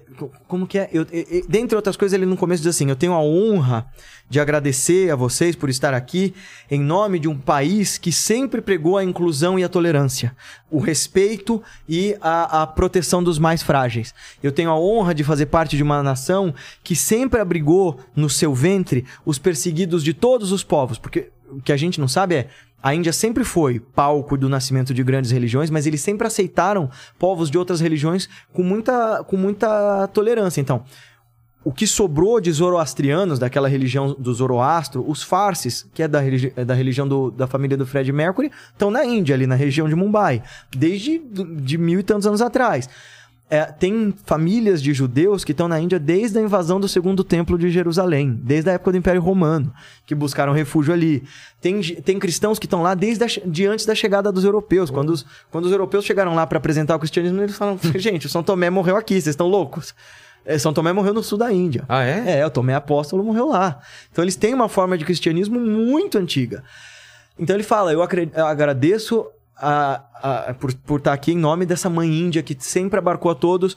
É esta mesma terra mãe que, como diz nos Vedas, nossas escrituras sagradas, é, que assim como os muitos rios percorrem vários caminhos, mas todos desaguam no oceano, todos os caminhos de todas as religiões desaguam no mesmo Deus, na mesma força vital, na mesma beleza, na mesma bondade que todos nós aspiramos. Ele faz esse discurso e todo mundo fica assim, tipo! E ele é chamado de o hindu ciclônico. Ele é chamado para palestrar nos Estados Unidos inteiro. Era tão louco e era tudo tão novo que as pessoas levavam ele para palestrar em circo, porque o cara tava de vestido de indiano. Imagina, em 1800 o cara de vestido, né? Era muito doido. Procura aí, Swami Vivekananda. Tem várias eh, fotos dele que, que podem ser legais de, de colocar aí, pessoal. Tem esse cara que fundou escolas, fundou universidades. Esse cara foi o Swami Vivekananda. Foi o primeiro monge hindu a vir para o Ocidente falar sobre Vedanta, falar sobre unicidade das religiões, falar sobre o caminho espiritual interno, dizer que religião verdadeira. Esse é o cara que eu falei lá no começo do, do podcast, que eu falei que, ele, que por ele. ah, poderiam haver tantas religiões quanto pessoas no mundo, desde que nós tivéssemos a dignidade, a coerência e a seriedade de praticá-la de verdade. É, esse, esse Cada um são- tendo a sua própria religião que. Mesmo, é, mesmo que cada um tivesse a sua, porque religião, no fim das contas, Vilela, deveria ser um processo interno. Esse é o paralelo entre secreto e sagrado. Né? Por que, que a gente fala de sacro como secreto? Porque é aquilo que não se pode falar. Não é porque é proibido falar, porque não dá pra falar. Como é que eu vou descrever minha experiência íntima com Deus? Não dá pra explicar. É disso que Vivekananda fala. E isso, em síntese, é yoga. Yoga significa união. No sânscrito, yoga vem de yurd, de união. Mesmo sentido de religião, né? De religare. Mas união com o quê? União do ser consigo, do ser com o outro, com a natureza, com Deus. Essa união perfeita que me faz saber de fato quem sou eu. Entendi. Tem, tem mais perguntas aí, Helene? Você me passou alguma aqui ou não? Vou mandar para você agora. bom. deixa, eu, deixa eu pegar aqui. Tá. É, é o seguinte. Cadê, cadê, cadê? Achei aqui, ó. É, a Heloísa Menon tá dizendo que. É, tá dizendo aqui, boa tarde. O Gui é sensacional. Carinho enorme por ele. Tenho certeza que vai ser ótima a entrevista. Já tá sendo, né? Já tá, já tá rolando. É, e o, o oráculo de Sagitaró meditar. Quantos tipos ou maneiras de pensar profundamente existem? Quantas forem possíveis de, de contar. A nossa mente é, é fantástica, fascinante. Mas se você quer categorizar as formas de pensamento, aí eu posso te dizer que a mente é capaz, pelo menos de acordo com o Patanjali. Quem é Patanjali? O cara que escreveu o mais antigo tratado de yoga que a gente conhece, tratado de filosofia do yoga. Ele vai dizer que a nossa mente faz cinco coisas. Pramana Viparya Vikalpa Nidra Smrtayaha. E agora expliquei, pronto, próxima pergunta. Ah, É. Smart- Você sabe já? Sacou? Sim, saquei, total, total. Ele diz assim: a nossa mente é capaz de fazer cinco coisas e essas cinco modificações que a mente toma, combinadas ou descombinadas, podem ser agradáveis, ou- neutras ou desagradáveis. Então toda mente humana é capaz de cinco coisas essencialmente, Vilela. Olha como é fascinante. Esse texto explica como funciona um cérebro humano 2.600 anos atrás. Tá. Então ele diz: toda mente humana é capaz de pramana, é capaz de aprender. Ela pode aprender pelos sentidos, pelos que os nossos sentidos percebem, né? O tato, visão, paladar, olfato. A nossa mente é capaz de aprender ah, pela imaginação, pela abstração, né? Pela, é, é, pela ferição justa ou pela o que a gente chama de ah, é, ágama, né? Transmissão fidedigna. Se eu te disser, sei lá, não põe o dedo na tomada, se você acreditar, isso é um, um conselho sábio, você vai aprender que pôr o dedo na tomada machuca porque eu te transmiti esse conheci- conhecimento. Ou por um texto, enfim. Então a mente é capaz de aprender.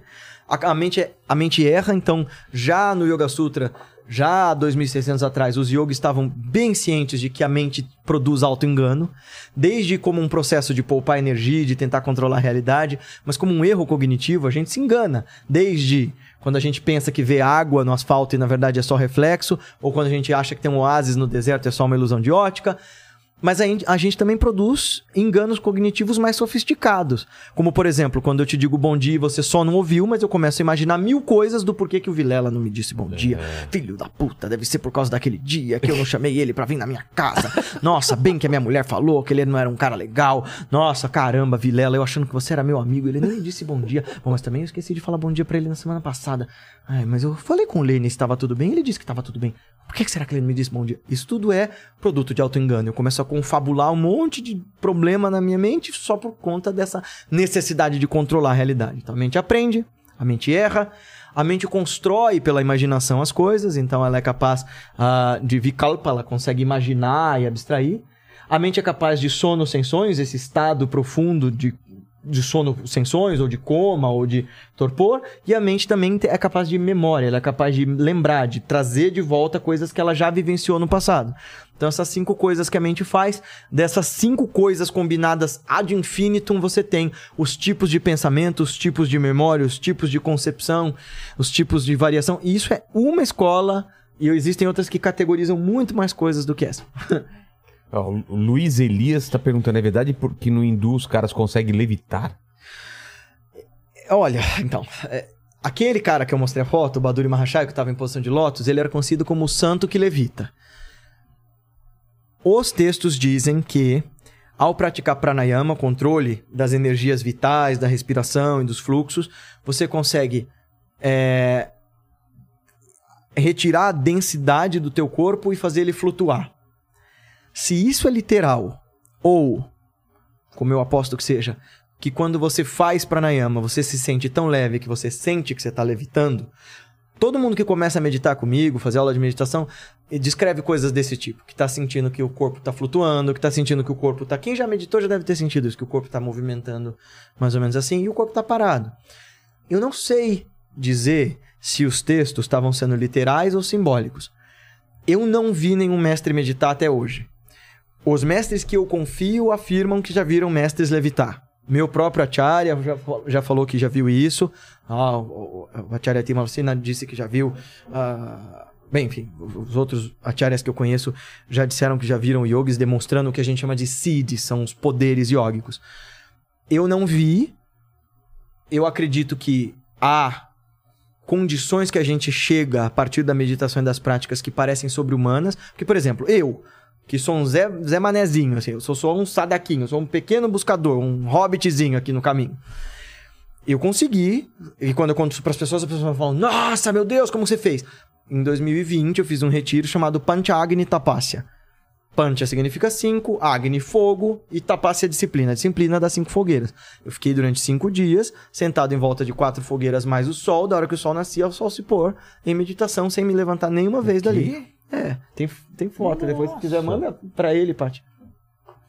Ah, aquela lá das fogueiras. Enfim, eu fiz isso. Então, assim, se eu, com a minha condição humana, limitada, minha mente agitada, conseguir fazer uma sadhana tão complicada, uma disciplina tão complicada, que que, o que, que um mega yogi, um mega mestre pode fazer? Ué, não tá lá nos textos da tradição cristã que Jesus curava, Jesus andava sobre as águas, Jesus transformava as coisas? Quando chegaram com esse tipo de história lá na Índia, qualquer guru que ouvia essas histórias de Jesus fala, segunda-feira, cara. O que? A gente já faz isso? É, a gente já faz isso faz tempo. Todos esses milagres de Jesus são descritos nos textos indianos a rodo, mas assim, todos eles. É, o que pra eles, o que pra nós é milagre, é uma condição divina, pra eles é ciência. Não ciência da academia, mas é uma ciência da consciência. É, se tudo é matéria, e se toda matéria é energia, e se toda energia está conectada comigo, em algum grau muito profundo e muito sutil, eu posso manipulá-la. Não da forma como essa galera que diz que faz física quântica para conseguir carro importado consegue. Ai, mas isso é o que um yogi vai dizer. Que, assim, leia a autobiografia de um yogi. O que, esse é um dos livros mais importantes que eu li na minha vida. Assim. Foi o que me mostrou a minha tradição espiritual, mostrou meu caminho, o caminho dos meus mestres. Chama Autobiografia de um Yogi. E lá, o que muita gente conta pra mim é: ah, eu me incomodo e eu li. ah, eu fui ler mesmo quando eu tava nessa crise que me levou pra Índia. E eu li aquilo e falava, cara, isso aqui é viagem. Não é possível que todos esses milagres rolem, sabe? Mas assim, eu vi acontecer uma série de coisas incríveis, impressionantes, desde curas até materialização de mestres. Isso foi uma coisa que eu vi. Materializa... Materializa... Materialização? é, de pessoas. É, é, isso foi o que aconteceu na minha primeira viagem pra Índia. Mas como que é? A pessoa aparece? Quer que eu conte a história inteira? Quero, claro, Tá. porra! Teletransporte, você não vai querer? E depois aqui também a Carla tá perguntando por que o esquizofrênico tem que tomar muito cuidado com meditação. Porque o esquizofrênico já vive num mundo de abstração, de o que a gente chama de interocepção, de, um mundo interno próprio. Tá. A meditação, a rigor, não é pra te colocar no mundo à parte, é pra te trazer pro agora. Mas tem algumas meditações que usam visualizações de deidades, que fazem com que você se imagine sendo essa deidade, que imagine sendo essas. Todas essas práticas precisam de um mestre e de uma coisa chamada iniciação. Você precisa de alguém para te transmitir não só aquele conhecimento, mas a energia, o é como se ele te desse o adaptador da tomada para você se conectar ali. Senão Entendi. você não consegue. Né? Se, você, se você não tem um transformador e você, você é um, um- aparelho que roda em 110, se você se conectar direto no poste, você explode. Então, isso que é a iniciação. É você receber a, a condição de um mestre para fazer essas práticas mais profundas. E antes da galera duvidar, eu convido a pessoa a fazer. Assim, foi o que eu fiz. Quando meu mestre disse, então agora você tá pronto pro yoga, eu falei, tá, vamos ver se isso funciona. E o lance é, tudo aquilo que eu tava buscando fora, eu descobri que estava e sempre esteve dentro. E que existia método pra fazer. E que, diferente do que qualquer coach vai dizer, não é fácil, não é simples, não é rápido. Dói, demora e dá muito trabalho.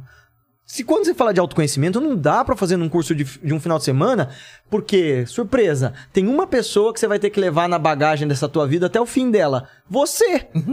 então, como é que você vai se conhecer como um processo finito se você tá se transformando o tempo todo? O autoconhecimento não tem fim. Então, desconfie de alguém que vai te dizer, eu vou te mostrar o caminho pro verdadeiro autoconhecimento. Autoconhecimento você vai conhecer a partir do treinamento com um professor honesto, sincero e que te mostre métodos adequados. Mas enfim. Bom, A história da. a história da materialização é a seguinte. E aí a esquizofrenia tem esse perigo porque o, o esquizofrênico já vive numa realidade própria. Se você começar a convidá-lo a se fechar cada vez mais dentro dessa realidade, Ah, ele pode partir e não voltar. Mas isso dependendo do tipo de meditação. E aí, por que o que eu falei da importância de ter um mestre de verdade ou um professor de verdade que te transmita o conhecimento que é mais adequado você. Porque boa parte das meditações que eu ensino, por exemplo, as meditações que eu ensino em empresas, tem todo um ramo do meu trabalho que é de levar ah, consciência meditativa e consciência emocional e equilíbrio emocional a partir de um monte de programas científicos mesmo de meditação, que tem nada a ver com todo esse papo doido que a gente está contando aqui. Essas práticas de meditação são universais. Você aprender a observar seu corpo, de conduzir sua respiração, de trazer a sua atenção para o agora, isso não é perigoso para um esquizofrênico, mas desde que ele seja acompanhado por É, um professor adequado. Em 2011, meu mestre me deu uma condição quando eu cheguei na Índia, que eu fizesse exatamente o que ele mandasse. Eu, tá bom, né? Vamos lá. E eu tava ali felizão como garoto andando pela Índia. E eu era o cara tão esquisito que eu fumava cachimbo, né? Então, assim, até eu era um adolescente, imagina, adolescente fumando É, cachimbão. É, foi engraçado que uma das as pessoas me encontravam, Rishikesh é uma cidade cheia de hippie e tal. Eles falavam ganja ou marihuana. Eu, não, eu nunca nem fumei maconha, mas eu era o galo- o garoto fumando cachimbo andando por Rishikesh. E aí eu atravessei uma ponte e. E daí eu comecei a ir por uns caminhos. Ele falou. Tinha uma bifurcação. Ele falou: entra pelo beco. O beco que ninguém ia. Eu, tá bom, vou lá. E fui andando, andando, andando. E de repente não tinha mais ninguém. Na Índia, quando não tem ninguém, você fala: gente, onde é que eu vou parar? Aí andei, andei. Eu cheguei num lugar descampado, um monte de vaca, caí de bunda na lama, andei, andei, andei. Cheguei na porta de um ashram. Ashram é um monastério, um eremitério, né? Um grande murão branco com a deusa do Ganges assim na porta e a porta entreaberta. E ele falou: entra aí. Eu entrei.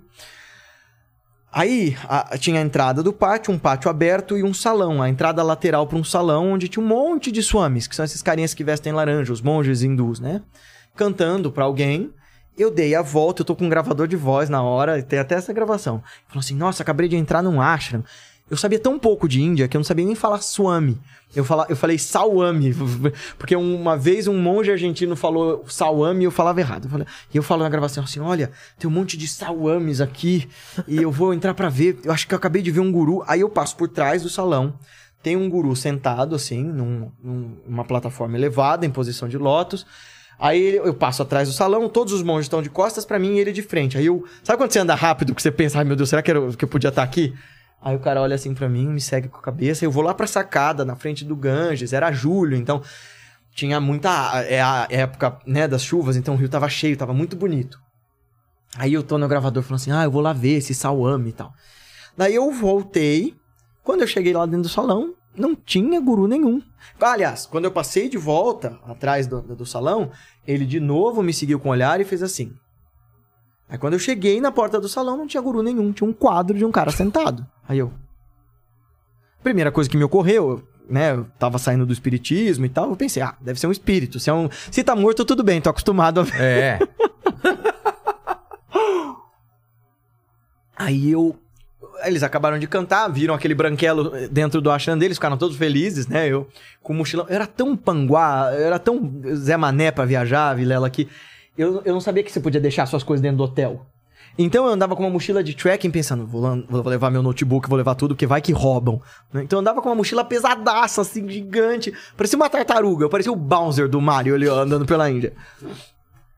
Aí ah, eu perguntei pros caras, ah, quem é esse cara sentado? Eles falaram, ah, ele é Shri Maharaj, o nosso guru. Depois, muitos anos depois, eu descobri que qualquer grande guru é chamado de Shri Maharaj. Maharaj é grande rei, da onde a gente fala Marajá. Ah, É, brasileiro, o português mudava as- é. as, as palavras. Então, Marajá é- vem de Maharaja, grande rei. Maha, grande, Raja, rei. E aí, Maharaj é o jeito moderno, né? Que esse último A ele some. Então, Shiri é santo, excelso. Esse é o nosso mestre. É um jeito de falar, tipo, a Santíssima, Sua Santidade, o nosso mestre. sei. Eu falei, ah, é? E ele, e- ele tá morto? Não, não, ele tá vivo. Ele era pra estar aqui agora, na verdade. Mas ele passa seis meses nas montanhas, nos Himalaias, meditando, e seis meses aqui conosco. Mas ele se atrasou por causa das chuvas. Aí eu, hum, beleza. Eu achei aquilo estranho. Aí eles me chamaram pra almoçar. Eu sentei pra almoçar com eles, sentado no chão, assim. Eu descobri que eu não tinha etiqueta nem pra comer com a mão. Eles comem com a mão lá? Sim, na- a etiqueta indiana tradicional é comer com a mão, com a mão direita. No, eu nunca sei se no norte ou no sul, mas numa parte você só come com esses três dedos e na outra você come com a ponta de todos os dedos. Tá. Aí os que comem com os três dedos acham os que comem com a mão inteira mal educados. os que comem com a mão inteira acham os que comem só com esses três dedos burro, porque só pega com três É. dedos. Mas aí, ahn, é, eu descobri que eu não servia pra comer nem com a mão, né? Porque eu pensei, finalmente eu vou poder comer como um animal, como eu sempre quis. Aí comer, vocês comem assim com as duas mãos. Aí os monges ficaram assim. Ah, ele come com a mão esquerda. Aí um deles virou pra mim e fez assim: Hey, hey, just one hand. Só uma mão. Aí é claro que eu vou comer com a mão, mão esquerda, né? E eles. Que a mão esquerda é a mão pra fazer higiene pessoal e tal. Por que, que eles balançam a cabeça assim sempre? Não tem esse A negócio? gente não faz assim? É. E eles fazem assim. Isso significa sim ou não, quando é só pra um lado. Ah, Isso sim, aqui assim? é sim. Ticket, ticket. E eu, quando fico muito tempo lá, porque eu sempre levo os grupos, mas eu vou antes ou eu fico depois que os grupos vão embora. Então eu sempre fico dois, três meses na Índia, né? Então chega a hora que chega o grupo. A última vez a Patrícia chegou lá, eu já tava fazendo assim até pra ela. hello, hello, chegou ela, meu marido e o grupo. Eu, oi, pessoal! A outra menina da nossa equipe que viajava com a gente pra Índia, ela morou nos Estados Unidos, né? E, e aí Aquele eu começo... cachorrinho que fica na- no, no painel do É, carro tá é. falando sim aqui, ó. Aí ela olhava pra mim, porque eu começava a falar com os guias no mesmo sotaque. Ela falava, para, para de imitar o sotaque deles, eles vão ficar bravos. Mas eu não tava fazendo na- do- por mal. There is a time that you start to talk like that and it's completely normal. You cannot avoid it. You cannot, help. you cannot help. You just talk like that. No- Você tá falando, cara, com um sotaque indiano já. É, e assim, eu, eu demorei pra perder o vício. Um amigo meu falava assim, o inglês é horroroso. Eu falava, é claro, eu aprendi a falar inglês na Índia. Ai, enfim, aí eu sentei pra almoçar com os caras, comi pimenta, não sei o quê. Aí eles me chamaram pra almoçar lá, de, é, pra, pra voltar lá à tarde. Aí eu saí andando pela cidade, com esse Rishikesh, é realmente muito linda. Procura aí a cidade pra, pra mostrar pro pessoal, é bem bonito. Chama Rish... eh, Põe aí, Paty, Rishikesh. Ah, e daí o meu mestre de novo apareceu e falou: volte lá para as orações que eles te convidaram. Aí eu voltei, sentei. Aí, deixa eu te mostrar. Ah, Ok. Esse daqui? Não, é o primeiro, que eu tenho a foto do velhinho de quem eu vou te contar a história. Tá. Aí eu eu sentei lá, eu voltei lá à tarde, eles estavam sentados num, num- num salão que tinha o quadro do mano lá. Sim. Ah, e eu. Eles começaram a cantar e eu comecei a ouvir aquilo e tava um calor desgraçado. E eu. Eu comecei a entrar numa vibe diferente, assim, num negócio estranho. Comecei a me sentir mais. mais leve, sei lá, cara. Comecei a suar frio, muito frio. E aí tinha um cara cantando, dali a pouco passou o harmônio, que é tipo uma sanfona, eles chamam de- deles, pra esse velhinho aqui. Esse cara aqui. Ele começou a cantar e eu comecei a entrar numa uma parada muito diferente. De repente eu senti assim no meu ombro direito. Aí eu olhei, tinha um cara de barba branca, mais um, falando assim em inglês pra mim. Você me chamou e eu vim. E eu construí essa forma pra estar aqui com você agora. Aí eu fiquei tipo. Meu inglês não era tão bom, mas. I built this form to be with you here now. Aí eu. Ok. E eu tava vendo o pé dele afundando, o, o salão, não sei o que, tal, o, o, o- carpete lá, o lençol. E o lance é, tinha uma senhora, uma, uma velhinha de sari rosa do meu lado, que olhava também, via e ficava ali, ó, grudi, grudi, grudi. Um outro menino que tava lá também tocando o sininho, ficava, ah, e o velhinho olhava pra ele, o olho marejado de lágrima. As outras pessoas no salão pareciam que não estavam vendo. Mas essas três pessoas estavam vendo a mesma coisa que eu, no meio da cantoria. Aí ele sentou do meu lado e falou. Aí eu fiquei tipo. Eu olhei pro cara, olhei pro quadro, olhei pro quadro, olhei pro quadro, era a mesma pessoa. Aí ele fez assim: Você não tá acreditando no que você tá vendo? Eu, claro que não, né? Tipo, eu, eu só fiz assim, eu só fiz assim. Aí ele fez assim: So touch my arm. Então toca meu braço. Falei que ele devia ter ficado com hematoma, porque eu fiquei apertando, tipo, era uma pessoa. Caramba. Aí eu fiquei, caraca. E a primeira coisa que me ocorreu foi: é claro que ele tá falando isso. Ele vai falar isso pra qualquer gringo que vem pra cá, porque ele vai querer pegar grana do gringo e fazer do gringo um devoto. E tudo isso passou pela minha mente, mas tudo foi muito rápido. Ele me deu algumas palavras, ele me disse coisas do tipo, coisas que eu já tinha ouvido do meu mestre, mas que tem um impacto muito fodido quando você, né, pede, me dá um sinal, né? Aí ele disse assim, é o divino que você busca fora está, sempre esteve dentro de você. Ah, essa é a ponte que eu atravessei. Pra ir, aí eu fui seguindo, seguindo, Sim, seguindo. sim. Lá embaixo tinha esse monastério. Esse é o rio, é, aí é o rio Ganges, esse rio é limpo em Rishikesh. Bom, ele me disse algumas palavras, levantou e falou: Não tente me seguir. Meu mestre falou: Não tente me seguir, não tente segui-lo. Ele via meu mestre e eu falava: Tem, uma coisa muito louca aqui. Ele levantou, tentei segui-lo, é claro. Eu abri a porta, não tinha mais ninguém ali. Eu falei, mano, esse guru deve estar me enganando, ele deve ter corrido pra algum lugar. É, tá escondido. É, Tem um sapão, ele foi pra baixo do... é. Eu pensei isso, cara. O monastério é enorme. É a coisa mais fácil é ele sair correndo e eu não encontrá-lo. E eu fiquei bolado. Eu tava suando frio o tempo inteiro. Daí, acabou a música. E eu fui perguntar pra um dos poucos monges que falava inglês. Falei, escuta, já aconteceu do mestre de vocês se materializar pra alguém? Aí ele começou a rir. Disfarçado, assim, não é? Ha, ha, ha, ha, tipo o Nelson dos Simpsons. Não, ele deu uma risadinha e começou a falar em hindi com os colegas dele. E dava pra ver que ele tava me zoando, sabe? Tipo, "Ah, esse cara tá falando já que tá vendo coisas. O velhinho tava na roda e o velhinho olhou pra mim e fez assim: Wait, wait, espera, espera. Daí, eh, ele chamou um outro cara e começou a falar muito rápido. Tacaracá, tacaracá, tacaracá, tacaracá, tá. Aí o cara fez assim: Ó, eu não sei porque que ele tá te falando isso, mas ele disse assim: Believe it because I saw too. Né? Ah. Acredite, eu também vi. Tam- E quando aconteceu comigo pela primeira vez, foi tão forte que eu larguei minha família e virei monge. Eu fiquei tipo. Eu entrei em choque. Eu realmente. Eu entrei em estado de choque. A minha mochila pesadona. Eu não lembro de eu colocar lá nos ombros. Meu hotel devia estar uns 5, 6 quilômetros dali. Eu não me lembro de voltar caminhando pro hotel. Eu lembro de eu acordando. Já tinha sol se posto. Eu tava na beirada da cama assim. O celular que tinham me dado. Que na época, né? Não tinha WhatsApp, não tinha nada disso. Me tinham me dado um celularzinho. Tava tocando. Era o Delize que fundou o centro lá junto comigo. Eu atendi e falei. É. Alô? Aí que eu fui me ligando assim, tipo, tô no meu quarto, aconteceu alguma coisa tal. Aí ela, e aí, lindinha, tudo bem? Aí eu, eu encontrei um guru. Ela, ai, que ótimo. Eu, não, você não entendeu. Foi um pouco mais intenso que isso, assim. E ela fez, não, me conta o seu direito. Aí eu, foi isso, assim. Caramba. De novo. Será que foi insolação? Pode ter sido. Pode ser que eu imaginei isso tudo e foi acordar lá na minha cama porque eu sou um malucão.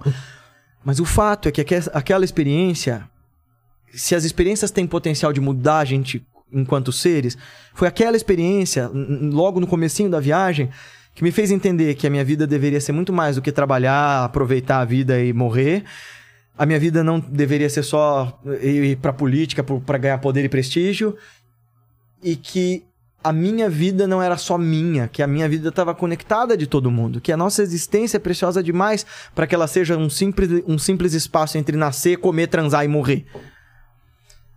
Então, se foi verdade ou não, fato é que aquilo modificou a minha qualidade de ser e me tirou de uma depressão suicida que certamente teria dado muito errado se eu não tivesse tido alguma medida drástica. E sou o cara que foi fazer terapia num outro momento, quando minha avó morreu. Sou fã de recomendar, vai para psicólogo, para terapeuta de verdade. Não é terapeuta quântico, não é, é, psicólogo alternativo, é terapeuta de verdade quando você precisa. Vai para psiquiatra quando você precisa, mas também há momentos da vida em que só uma outra parada para te tirar. É. Eu tô ligado, eu acompanho bastante teu podcast. Eu sei que você já passou por momentos Sim, dessas escuridões violentas. Total. E a gente sabe do, do que se trata, né? Tipo, não há outra coisa senão uma, uma coisa maior do que nós pra fazer. Sai daí, cara. É. Puf. Com certeza. Tem mais alguma pergunta? Não, não. Aqui já foi. Guilherme, obrigado demais pelo papo, cara. A gente Imagina. tá aqui falando sobre a sua vida, toda a sua, sua experiência na Índia. E olhando para trás, foi esse momento mais difícil da sua vida mesmo? Essa parte da depressão, de, de pensar em suicídio e tal? Eu tive duas crises. É? Tá? Eu tive duas Teve crises de depressão, foi essa. E teve uma outra em 2019, por uma série de fatores. As duas foram muito diferentes. As duas foram muito desafiadoras, mas eu não consigo enxergar parte difícil da vida. Eu consigo entender momentos intensos e momentos sutis. E é claro que quando eu tô vivendo um momento bosta, eu vou falar isso tá uma bosta. Sou um cara que reclama pra caramba. Mas o lance é que e isso é tão óbvio, né? Nós não seríamos quem somos se não fossem as coisas boas e ruins que nos construíram, nos trouxeram até aqui. É. Então, eu acho que aquele foi um momento muito desafiador.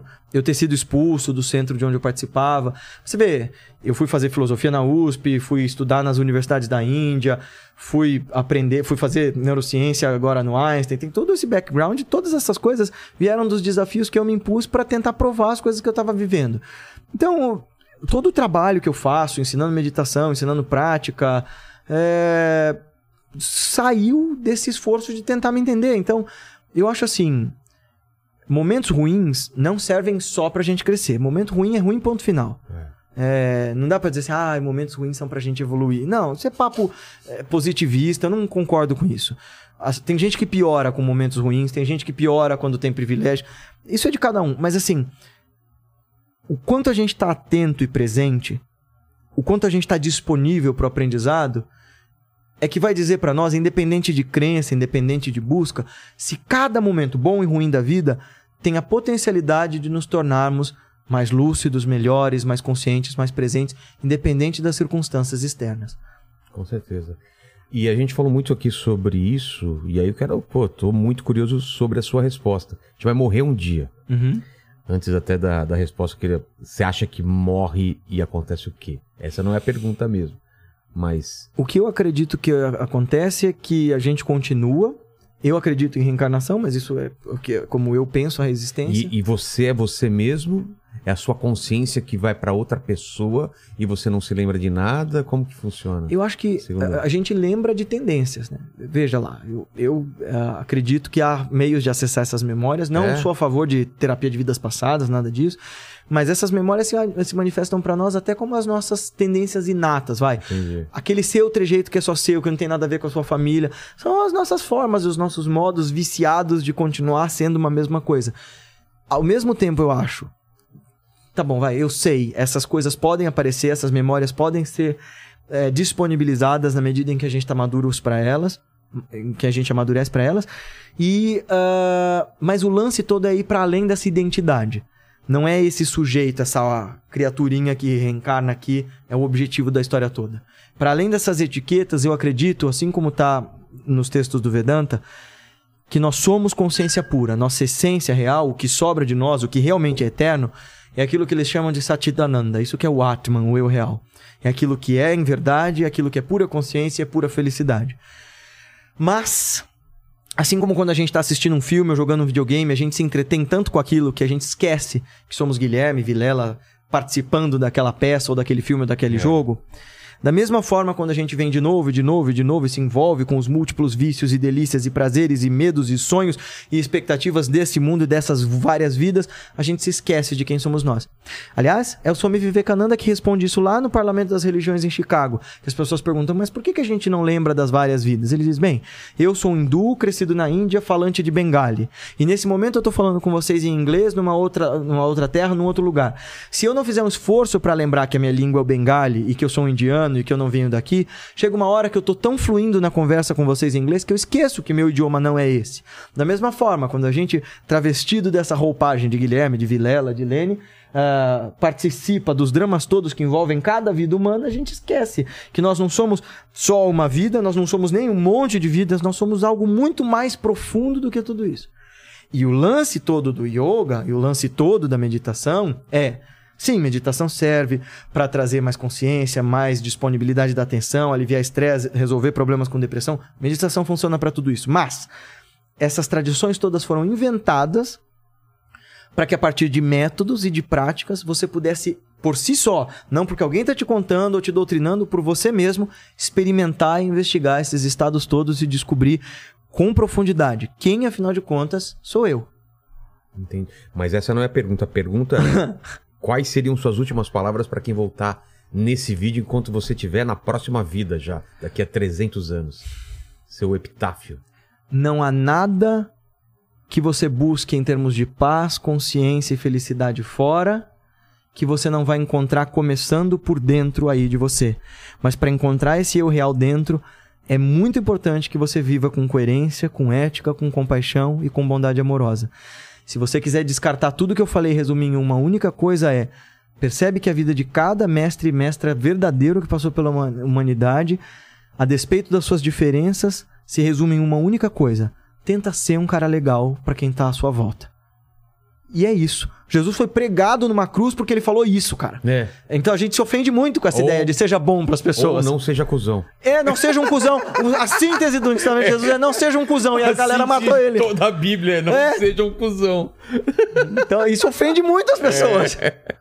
E a terceira pergunta é se você tem uma dúvida ainda. Ô, eu estudou sou um filósofo, muito. cara. É, Meu trabalho é então. ter dúvida. Divide, divide com a gente algum desses questionamentos aí. Por que é que a gente é tão bom em fazer mal uns pros outros? Esse é um questionamento gente que eu é me tenho. muito assim. eficaz, né, É. cara? Por que, que a gente é tão eficiente em ser filha da puta pros outros? Puta, essa é uma pergunta fantástica. Porque assim, as outras perguntas sobre Deus, sobre continuidade da vida, dá até pra resolver depois. Mas, por Mas que, essa que a tem a gente tem ver- tanta dificuldade de ser legal? É. Porque é tão compensador, cara. Você quer sair da sua crise existencial, você quer sair do seu desespero, torna a tua vida maior do que você mesmo. Sabe, considera que tem gente sofrendo, tem gente morrendo, tem gente passando fome, tem gente, gente precisando de um abraço. Não são só de problemas sociais e econômicos que o mundo tem problemas, mas eles são a preponderância, mas assim, mostra para as pessoas à sua, à sua volta que elas são importantes. Olha, tem uma fórmula mágica para isso que o Chicão deu para nós. Sabe quem é o Chicão? Não. São Francisco de Assis. Ah, tá. Ô, Chicão. É, cara, olha só. É porque as pessoas esquecem, as pessoas acham que ensinamento espiritual é doutrina moral, é, é ensinamento pra você seguir de forma cega. Mas na verdade é um sistema técnico pra você se libertar do sofrimento. Então São Francisco fala pra nós, aliás, depois contaram que esse poema nem é dele, né? A oração Ah, é? São Francisco é, é um poema franciscano, medieval, que vem depois dele, mas olha que fórmula linda pra você sair do sofrimento, né? Então ele diz assim: Senhor, fazer com que eu procure mais, consolar que ser consolado, compreender que ser compreendido, amar que ser amado, pois é dando que se recebe, é perdoando que se é perdoado e é morrendo que se vive para a vida eterna. Ora, que eu entenda que se eu quiser ser amado, que eu ame primeiro, que eu entenda que se eu quiser entender a minha realidade como maior do que o meu próprio umbigo, que eu primeiro estenda a minha mão para o próximo, e que eu entenda que morrer para viver a vida eterna não é só morrer essa morte, mas é todo o caminho de autoconhecimento significa que você voluntariamente vai fazer um esforço para morrer antes de morrer. Você vai matar os vários vilelas que estão te atrapalhando no caminho, e isso dói, demora e dá trabalho, para fazer nascer o seu eu real. Exatamente. Obrigado, Guilherme. Obrigado, Lene, né? Seu nome? É, sim, sim, sim. Helenildo. Fala alguma dessas palavras que ele falou. Você lembra de alguma? Acho que na- no- acho- acho- Curte esse vídeo, compartilhe e se torne membro. Posso só Fica à vontade Ó, agora, dá o quiser. recado. É, bom, Onde quem segue, link de canal e tudo mais. A gente vai deixar na, na- na descrição também, mas Combinado. pode falar. Mas bom, quem quiser adquirir os nossos livros estão disponíveis lá naquela loja do Jeff Bezos. Na Amazon, Na Amazon, pode falar? claro que pode. Então, esse é um romance para você conhecer toda a Índia. Esse é um pouco da minha jornada autobiográfica, mas é, tem toda a parafernália. Eu hoje não gosto muito de falar de fenômeno espiritual, embora tenha falado bastante, mas tá tudo aqui. Tá quem tudo quiser, aqui. né? E aqui, quem quiser saber sobre ciência da meditação, caminho da meditação, como meditar, tá aqui. Tem um monte de referência. Quem quiser participar dos cursos, dos retiros, quem quiser aprender a meditar para valer com a gente, ah, podemos começar? Quiser, a gente pode fazer uma meditaçãozinha também. Ah, e vai ter viagem pra Índia em julho, vai ter viagem pra Índia em janeiro, quem quiser Vai ter em participar. julho agora? Vai ter em julho agora para os Himalaias indianos, então nós vamos fazer a peregrinação para a nascente do Ganges, para a nascente Pô. do Yamuna, para Rishikesh, esse Quantos lugar que dias? eu falei. Vão ser uns 18 dias, né? Uns 18 Pô. dias de viagem, bem legal, no comecinho de julho. É, vai ser muito especial, assim, um Então vamos tra- deixar os- trabalho de autotransformação bem Vamos profundo. deixar os links na descrição então, né, Ale? Obrigado, gente. Como, mais, Ju- obrigado. como Jujuba e meditem. A gente vai meditar aqui.